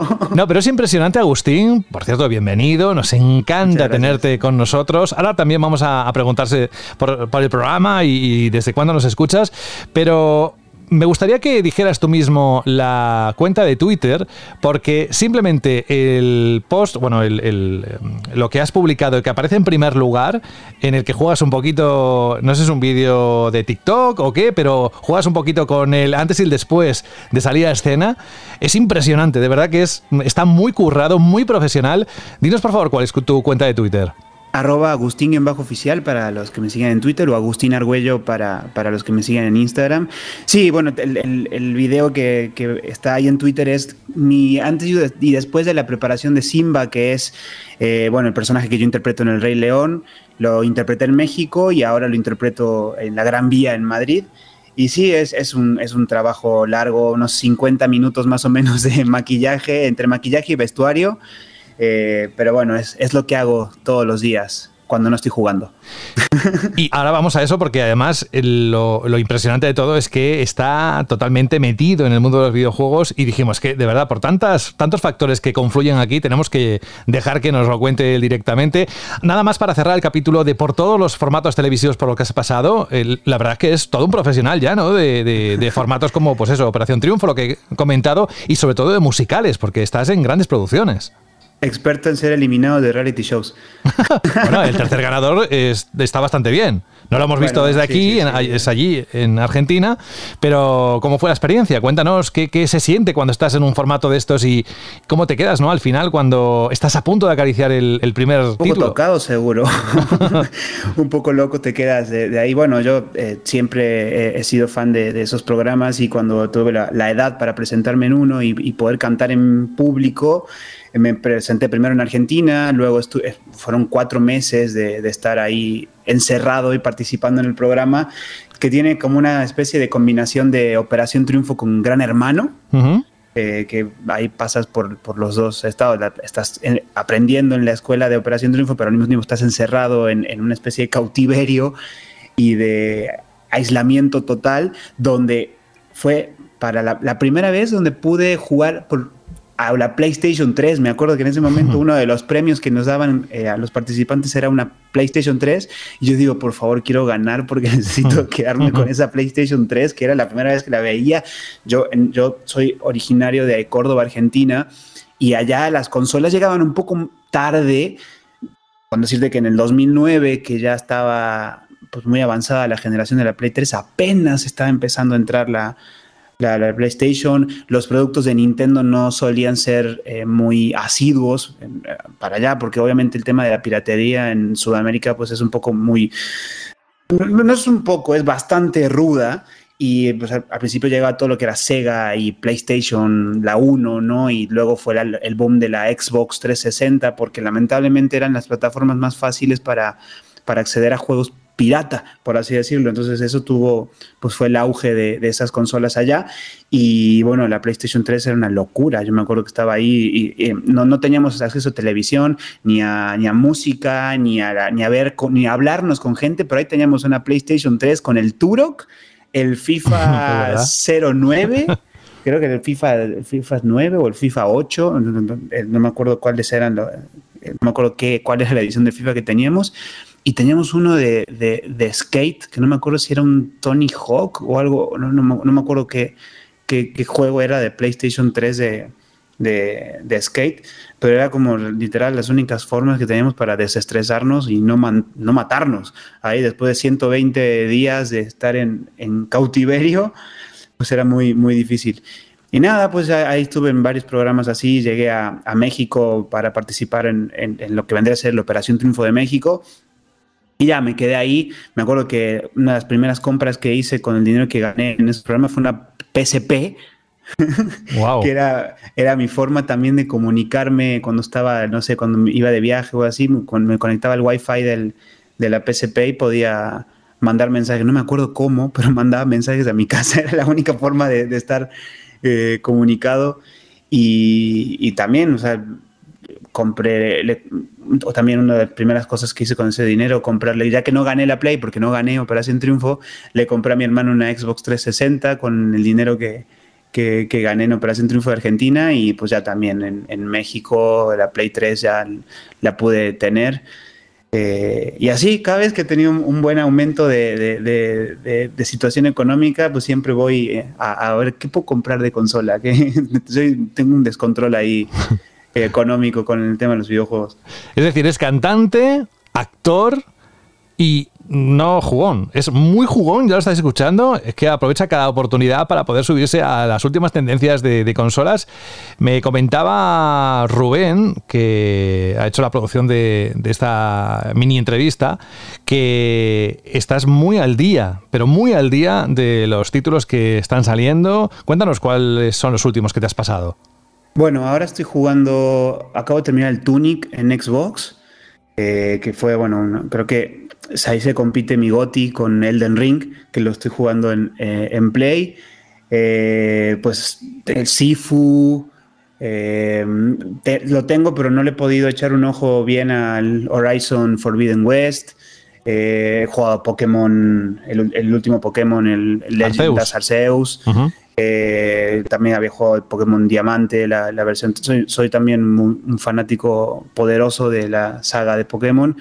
Eh, y sí, bueno, intento. Eh, esto, este, el mes que, fue, creo que fue febrero, marzo, que fue una, una locura. Era imposible estar al día con todos los, los títulos que salieron. Ahora voy a aprovechar estos meses que están un poco más tranquilos de lanzamientos fuertes para pues ponerme al día con mi backlog ahí que lo tengo hmm que me amenaza todos los días cuando me despierto. Una cosa, cuando yo estoy hablando con él estos días, ¿no? Que hemos hablado, y hemos hablado mucho, porque además no es solo jugón, sino que le flipa todo lo que tiene que ver con lo japonés, es un, es un loco del anime y del manga también. Eh, además, ya no solo de, esos juegos como AAA, ¿no? A lo mejor tenemos el estereotipo, que es totalmente real, pero tenemos el estereotipo que los personajes públicos o los famosos, sobre todo la gente joven, que, que pensamos pues entre función y función, pues están de juerga en juerga y de mujer en mujer, pues eh, rompes con ese estereotipo y te empieza a decir, yo recuerdo la primera conversación con él, le llamé por teléfono, creo que era un día eran sobre la una, una menos cuarto, y, hasta que mi mujer me rescató para comer, porque eran las tres y media y estábamos hablando todavía. Y había una cosa que me flipó mucho, ¿no? Y es, eh, y ya sé, quiero que nos lo cuentes tú, Agustín, que, la consola va contigo hasta cuando estás en el teatro. No es que solo juegues en tu tiempo libre, sino que también te llevas la consola al teatro. Y quiero que me expliques esa imagen ¿Qué haces tú en el backstage mientras todos los demás van nerviosos para salir? ¿Y tú qué haces en esos momentos? Literal, faltando 10 segundos para que yo entre a escena a cantar Hakuna Matata, estoy con mi Switch jugando o el Dark Souls Remaster o en estos momentos estoy jugando Bastion. Eh, un juego de Super Giant, Super Giant Games que, me, fascina desde, creo que Transistor fue uno de los primeros indies que jugué, eh, el Hades pues fue una cosa loca que, que, fue un regalo, fue un regalo de mi mujer de Navidad y ahora pues empecé con Bastion y está también ahí, la verdad que, que soy un, un friki poderoso, más bien yo creo que soy friki y cuando tengo tiempo canto y actúo, o sea, es, es al revés lo mío. Y sí, ahí estoy con mi Switch a todos lados. Eh, jugando, de repente ahí teníamos también mi compañero de, Rey León Scar, también es super gamer y, estamos jugando, intentamos jugar Dark Souls cuando nos permiten los tiempos, pero cuando él está en escena yo estoy en camerinos y cuando yo estoy en escena él está en camerinos, no nos hemos encontrado un poco, pero, pero sí, estoy ahí metido, como, como bien dijo Robén, pues me, Qué bonito eso, ¿no, Agustín? De que Scar y Simba unidos por los videojuegos. De hecho, Scar y Simba jugando al, al, Dark Souls, ¿eh? O al Demon Souls o al Elden Ring. Es, es, yo creo que eso sí que es el metaverso. Ahí lo de Spider-Man y lo de Doctor Strange no tiene absolutamente nada que ver con, con lo que estamos escuchando. Vigila, Agustín, que cualquier día te metes la Switch así en la parte de atrás cuando vas con el disfraz de Simba y la imagen a lo mejor estábamos diciendo lo de la publicidad, que decíamos que Coca-Cola no puede estar en el del ring. Imaginaros en el espectáculo del Rey León con Simba con una Switch en el culo. Eh, eso sí que sería un producto Bueno, si salió, si salió un, Starbucks en medio de un capítulo de Game of Thrones, ¿por qué no puede salir una Switch OLED? sí, sí, sí, de, una función de Rey León. Te iba a preguntar cuál es tu consola favorita ever, de todas las que has tenido. Ah, yo creo que la Play 1. La Play 1 fue eh, mi consola fue la consola que, recuerdo que, fue. Yo, empecé con una, con una Nintendo, con, el, era el Family Game, después seguí con una Sega Genesis y mi primera consola real que, yo fue de yo invertir dinero en comprar juegos y, me acuerdo que tenía casi 100 juegos, era la PlayStation la 1. Eh, también no, no, estoy orgulloso de decirlo, pero era porque pues las situaciones de los juegos de las plays en, Córdoba pues era diferente, uno no podía ni si, si querías comprar juegos originales no Córdoba Argentina, ¿eh? que aquí también en España Córdoba, Córdoba. y en México también. Ah, yo, pues voy a, un, yo voy a todos los países donde hay una Córdoba, ahí estoy. Y, y nada, bueno, pues tú querías comprar un juego original, ni siquiera tenías dónde, dónde jugarlo. O sea, no, no, las consolas no, no te reproducían juegos originales. Y, pero por eso nos, nos daba acceso a muchísimos juegos, los comprábamos, obviamente. Eh, y me acuerdo que haber pasado horas, horas, horas jugando al primer Grand Theft Auto, al primer Digimon World, eh, jugar juegos este, de todos los tipos, como el Busta Move, que era un juego de, de baile, al Busta Move 4, que era un juego que era como, no, me acuerdo cuál es el, el Bubble Bobble, creo que era el, se llamaba el, tipo, el, juego, la versión japonesa, que era un juego de puzzles que vas de tener que hacer como tres colorcitos, tres bombitas de colores, como un Tetris, pero... Con los dragoncitos, ¿eh? claro, con los dragoncitos. Que amabas y que terminabas odiando, cuando empezaban a putearte. ¿eh? Sí, sí, sí, sí, El azul y el rosa, ¿no? Sí, y ya después me, tocó la Play 2, pero en la Play 2 me tocó justo el momento, o sea, cuando yo me compré una Play 2, cuando mis papás me compraron una Play 2, fue justo cuando entré a Operación Triunfo, que fue cuando ya después saliendo hice el salto a la 3, así que esa, esa generación no la viví, no la viví porque me tocó muy, poco tiempo, pero, pero sí recuerdo que la Play 1 ha, sido mi, mi, generación favorita. La, la generación de la Play 4 también me está gustando mucho. Eh, sobre todo porque ahora estoy reviviendo muchos juegos que tenía en el backlog de esa época, en la Play 5, pero, pero yo creo que la, la, primera generación que te golpea fuerte siempre tiene un lugarcito guardado en tu corazón. Vamos, Agustín, que a ti en Operación Triunfo, el Risto Mejide de allí, que espero que no sea tan cabrón como el de aquí, si te hubiera preguntado, oye, ¿qué prefieres, el contrato con la discográfica o la Play 3? Te lo hubieras pensado, ¿no? Yo me lo hubiera pensado, la verdad. Game Pass de por vida o un contrato discográfico de por vida, no, ni siquiera lo pienso.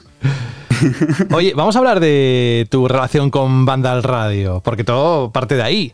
Cuéntanos, ¿cuándo descubriste el programa? ¿Desde cuándo los escuchas? Bueno, yo los escucho desde México. La verdad que yo eh, en, México, a mí la pandemia, una de las cosas más bonitas que me dejó fue eh, tener la, posibilidad de, de tener el tiempo para, dedicarme de lleno a investigar y a, conocer eh, los videojuegos.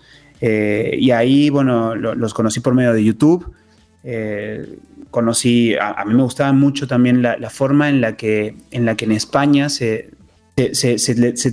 habla de videojuegos. Y una de las primeras cosas que me sorprendió cuando llegué a, España fue la cantidad de información, la cantidad de medios impresos, eh, de audio, en internet, portales que trabajan eh, y que cubren a los videojuegos, a los videojuegos de una forma muy profesional. Y, eso quizá me gustó, me gustó mucho, ¿no? tener acceso a bibliografías. O sea, me voy a una casa del libro y me vuelvo loco cuando veo la cantidad de de, libros y de, la editorial Héroes de Papel me, vuelve loco. Hoy justo acabo de ir con mi mujer a, la casa del libro y me traje El sangre, sudor y pixeles de Jason Schreier cosa que en México ni siquiera tengo acceso a esas a, la bibliografía ni a, ni a las ni a las publicaciones ni nada y nada en la pandemia eh, como no, obviamente nosotros los artistas, eh, sobre todo los, los artistas que trabajamos en shows en vivo, pues nos pegó muy, muy fuerte. Estuvimos un año y medio parados y, y a mí una de las cosas que me, me, salvó de la depresión era escuchar eh, podcast, ver contenido y, jugar realmente. Y, y, bueno, una de las cosas que más me gustó también de haber llegado aquí a España fue poder estar en el mismo uso horario para poder escuchar eh, todo lo que yo escuchaba en México, pero lo escuchaba como en un horario muy extraño porque pues hay siete horas de diferencia y sentirme al día con ustedes, ¿no? Y, por supuesto, eh, bueno, descubrir también la, aplicación de Evox, que, era algo que no, no lo conocía también, yo era muy neófito en el asunto y, y bueno, conocerlos a ustedes y, saber que, es un programa, le, comentaba Rubén, que es un programa, eh, existe, muy pocos, muy pocos podcasts eh, ahí, afuera, ahí, afuera, con la seriedad con la que, con la que trabajan ustedes y con, y con el, profesionalismo y con la calidad tanto de la información como de, de, la, de la, forma de, comunicar y la, y la forma de, producir el programa, que, que, no es simplemente una o dos personas con un micrófono de iPhone y, y hablando y ya, simplemente, pues, bueno, o sea, no, no, no fue fácil entrar al portal. Eh, para poder hablar porque se desconectaba el micro y tenía muchas cosas, pero bueno, es, es, es realmente lo, es, es, es, un buen, es un curro, es una chambota, como decimos en México, o un laburazo, como lo decimos en Argentina. y, bueno, eso es genial. La verdad que yo estoy muy feliz de, poder escucharlos, de, poder escuchar el detrás de cámaras, porque eso es, yo decía Rubén, para mí me siento escuchar el detrás de cámaras de un programa que lo he escuchado muchas veces y es como, ¡ay, así lo hacen y así lo graban! Y, y es, es, muy emocionante, la verdad, escucharlos y, y también decir, bueno, ya ya escuché, eh, fui el primer oyente en escuchar el programa de, esta semana. Eso sí es verdad. Eso sí cuando me lo decía y me decía, es como estar en el backstage de, de, la tele, del cine, y, digo, pero, eh, yo decía, estoy hablando con Agustín, me estará vacilando que me diga esto, digo, vamos, eh, como no habrás pasado tú por backstage, por escenarios, porque ha llenado estadios de fútbol en México, en conciertos, bueno, iba a decir una barbaridad, pero creo que hay confianza, pero todavía no, pero que, que habrás pasado por millones millones de situaciones y me decía, no, es como, yo, yo de verdad que eh, estos días con él que he hablado, me alucinaba porque el famoso es él, pero me hacía sentir cuando hablaba del programa y de la posibilidad de estar en el programa que los famosos éramos nosotros. Era como una cosa rara. ustedes. Yo soy un oyente más que les, pasé de, mandarles eh, una canción y contestar para mis... Y aparte iba a contestar, se les iba a mandar un, mensaje de la, de, la, pregunta y dije, no, no, tampoco, o sea, me, van a bloquear, o sea, van a decir, este que está loco. No, no, no, eh, más adelante si quieres puedes contestar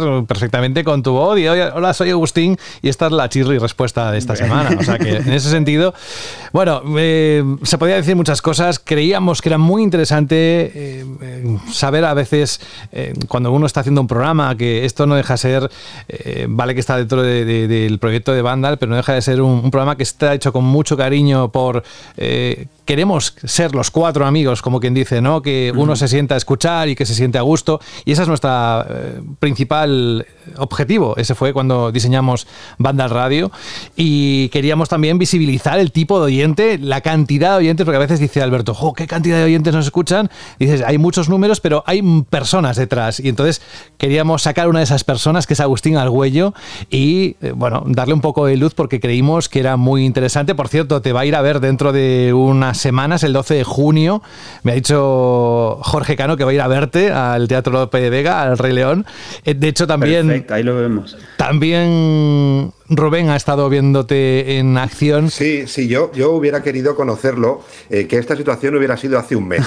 Ya, no, ya, no, ya no por mí, sino, sino por, por... Yo tengo, se lo decía Agustín, yo tengo tres hijos, tengo una hija que, que claro, que cuando me le dije, oye, mira quién es mi amigo en Twitter, y le mandó un vídeo saludándola, mi hija solo quiere ir a Madrid pero volver a ver el Rey León solo por poderlo conocer. Cosa que no sé si me gusta o empieza a darme un poco de reparo. Así que, que, bueno, sí que me hubiera gustado poder estar allí en persona con él, pero iré a Madrid pronto por trabajo y espero que no vengas eh, pintado del Rey León para ir a tomar una cerveza o hacer unas cañas por ahí y, poder vernos en persona y conocernos y con tiempo poder hablar mucho rato de videojuegos. Sí, bueno, ya me ha tocado que una sesión, varias sesiones completas de gimnasio que lo tengo a a Rubén conectado ahí hablando de, videojuegos la gente está alrededor así, sí, este, ¿qué está hablando? Y yo estoy hablando de, de puro videojuegos en la caminadora o en la elíptica o haciendo pesas y está hablando de como que no van mucho los perfiles. Pero mira, déjame decirte que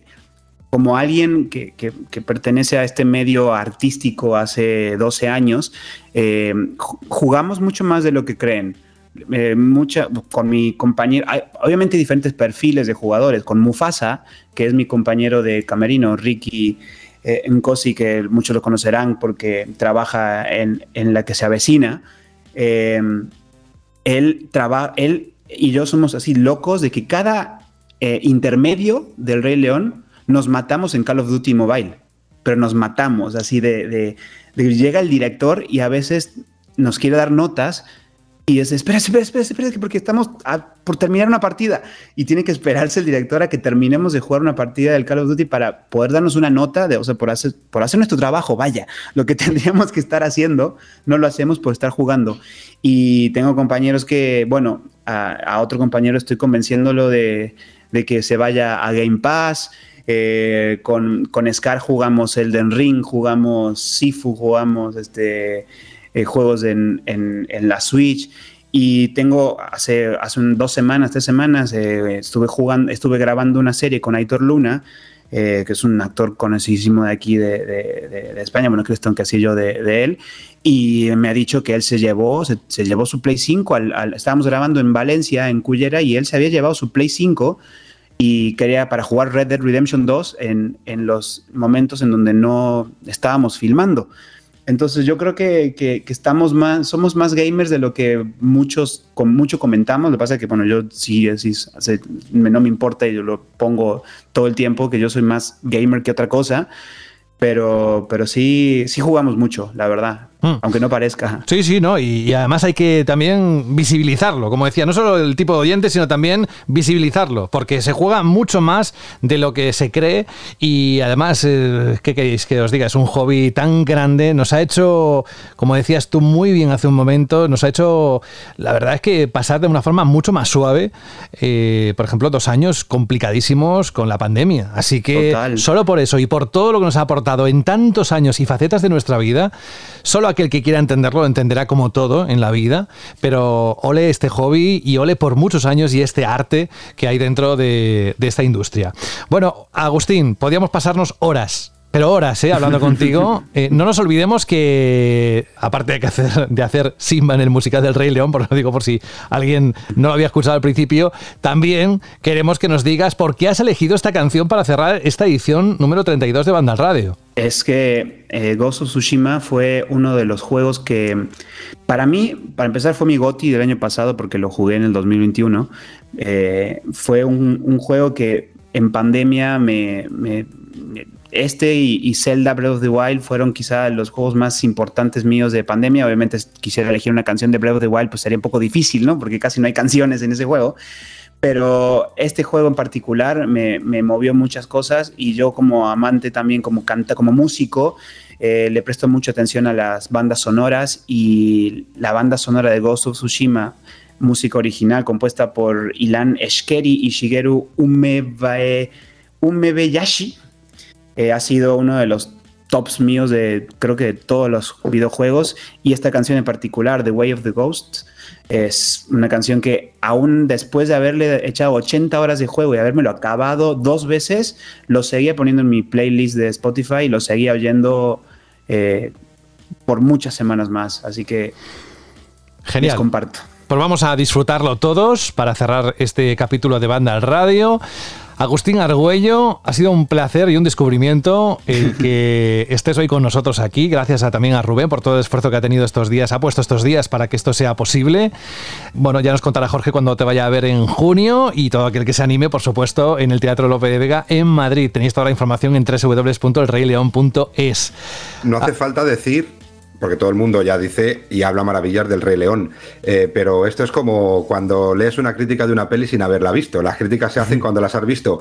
Yo no soy, nunca he sido mucho de musicales y desde que estuve viendo el Rey León y no porque esté Agustín aquí, además se lo dije a él, que tanto él como Mufasa fueron los dos personajes que más me gustaron, eh, ha entrado algo en mí que le estoy cogiendo un gusto a los musicales y es de verdad 100% recomendable ir a verlo porque es un espectáculo brutal, en familia o en pareja o solo, o como queráis, pero si tenéis la oportunidad, acercaros al Teatro Lope de Vega a disfrutar del, del musical, yo creo que más referente ahora mismo en toda España. Pues Agustín, lo dicho, podemos estar un buen rato más, pero creo que ha quedado muy claro lo que te gustan los videojuegos, lo artistazo que eres y que siempre estaremos aquí para ti mientras dure Banda Radio, sino en la página web. Un abrazo muy grande de todo el equipo. Cuídate. Muchas gracias. Y nosotros nos vamos rápidamente. Eh, Alberto González, muchísimas gracias. Hasta la próxima semana. Hasta la semana que viene, José. Un fuerte abrazo. Adiós. Fíjate, Fran Gematas, que ha estado escuchando atentamente esto que esta entrevista, mini entrevista que hemos hecho a Agustín. Gracias, Fran, y hasta la próxima semana. Hasta luego. y Rubén, lo mismo. Un abrazo y hasta dentro de unos días. Acuna Matata, creo que es el mejor día para decirlo. Un abrazo a todos y nada, la semana que viene más y mejor. Pues con la canción de Agustín, la que ha elegido, que nos ha explicado perfectamente, The Way of the Ghost, Terminamos esta edición de Banda Radio. Un abrazo, un saludo de José de la Fuente. Dentro de unos días volvemos a estar aquí todos juntos con más contenido y lo que termine la actualidad. Ya sabéis que dependemos muchísimo de eso.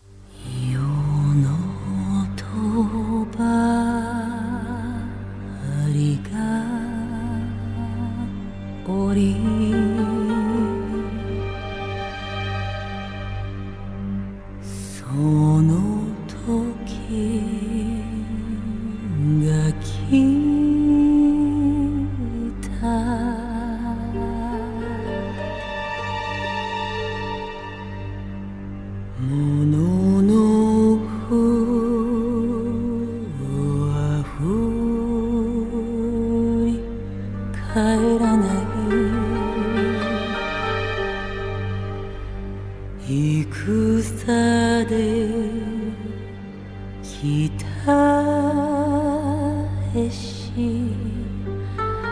olmadan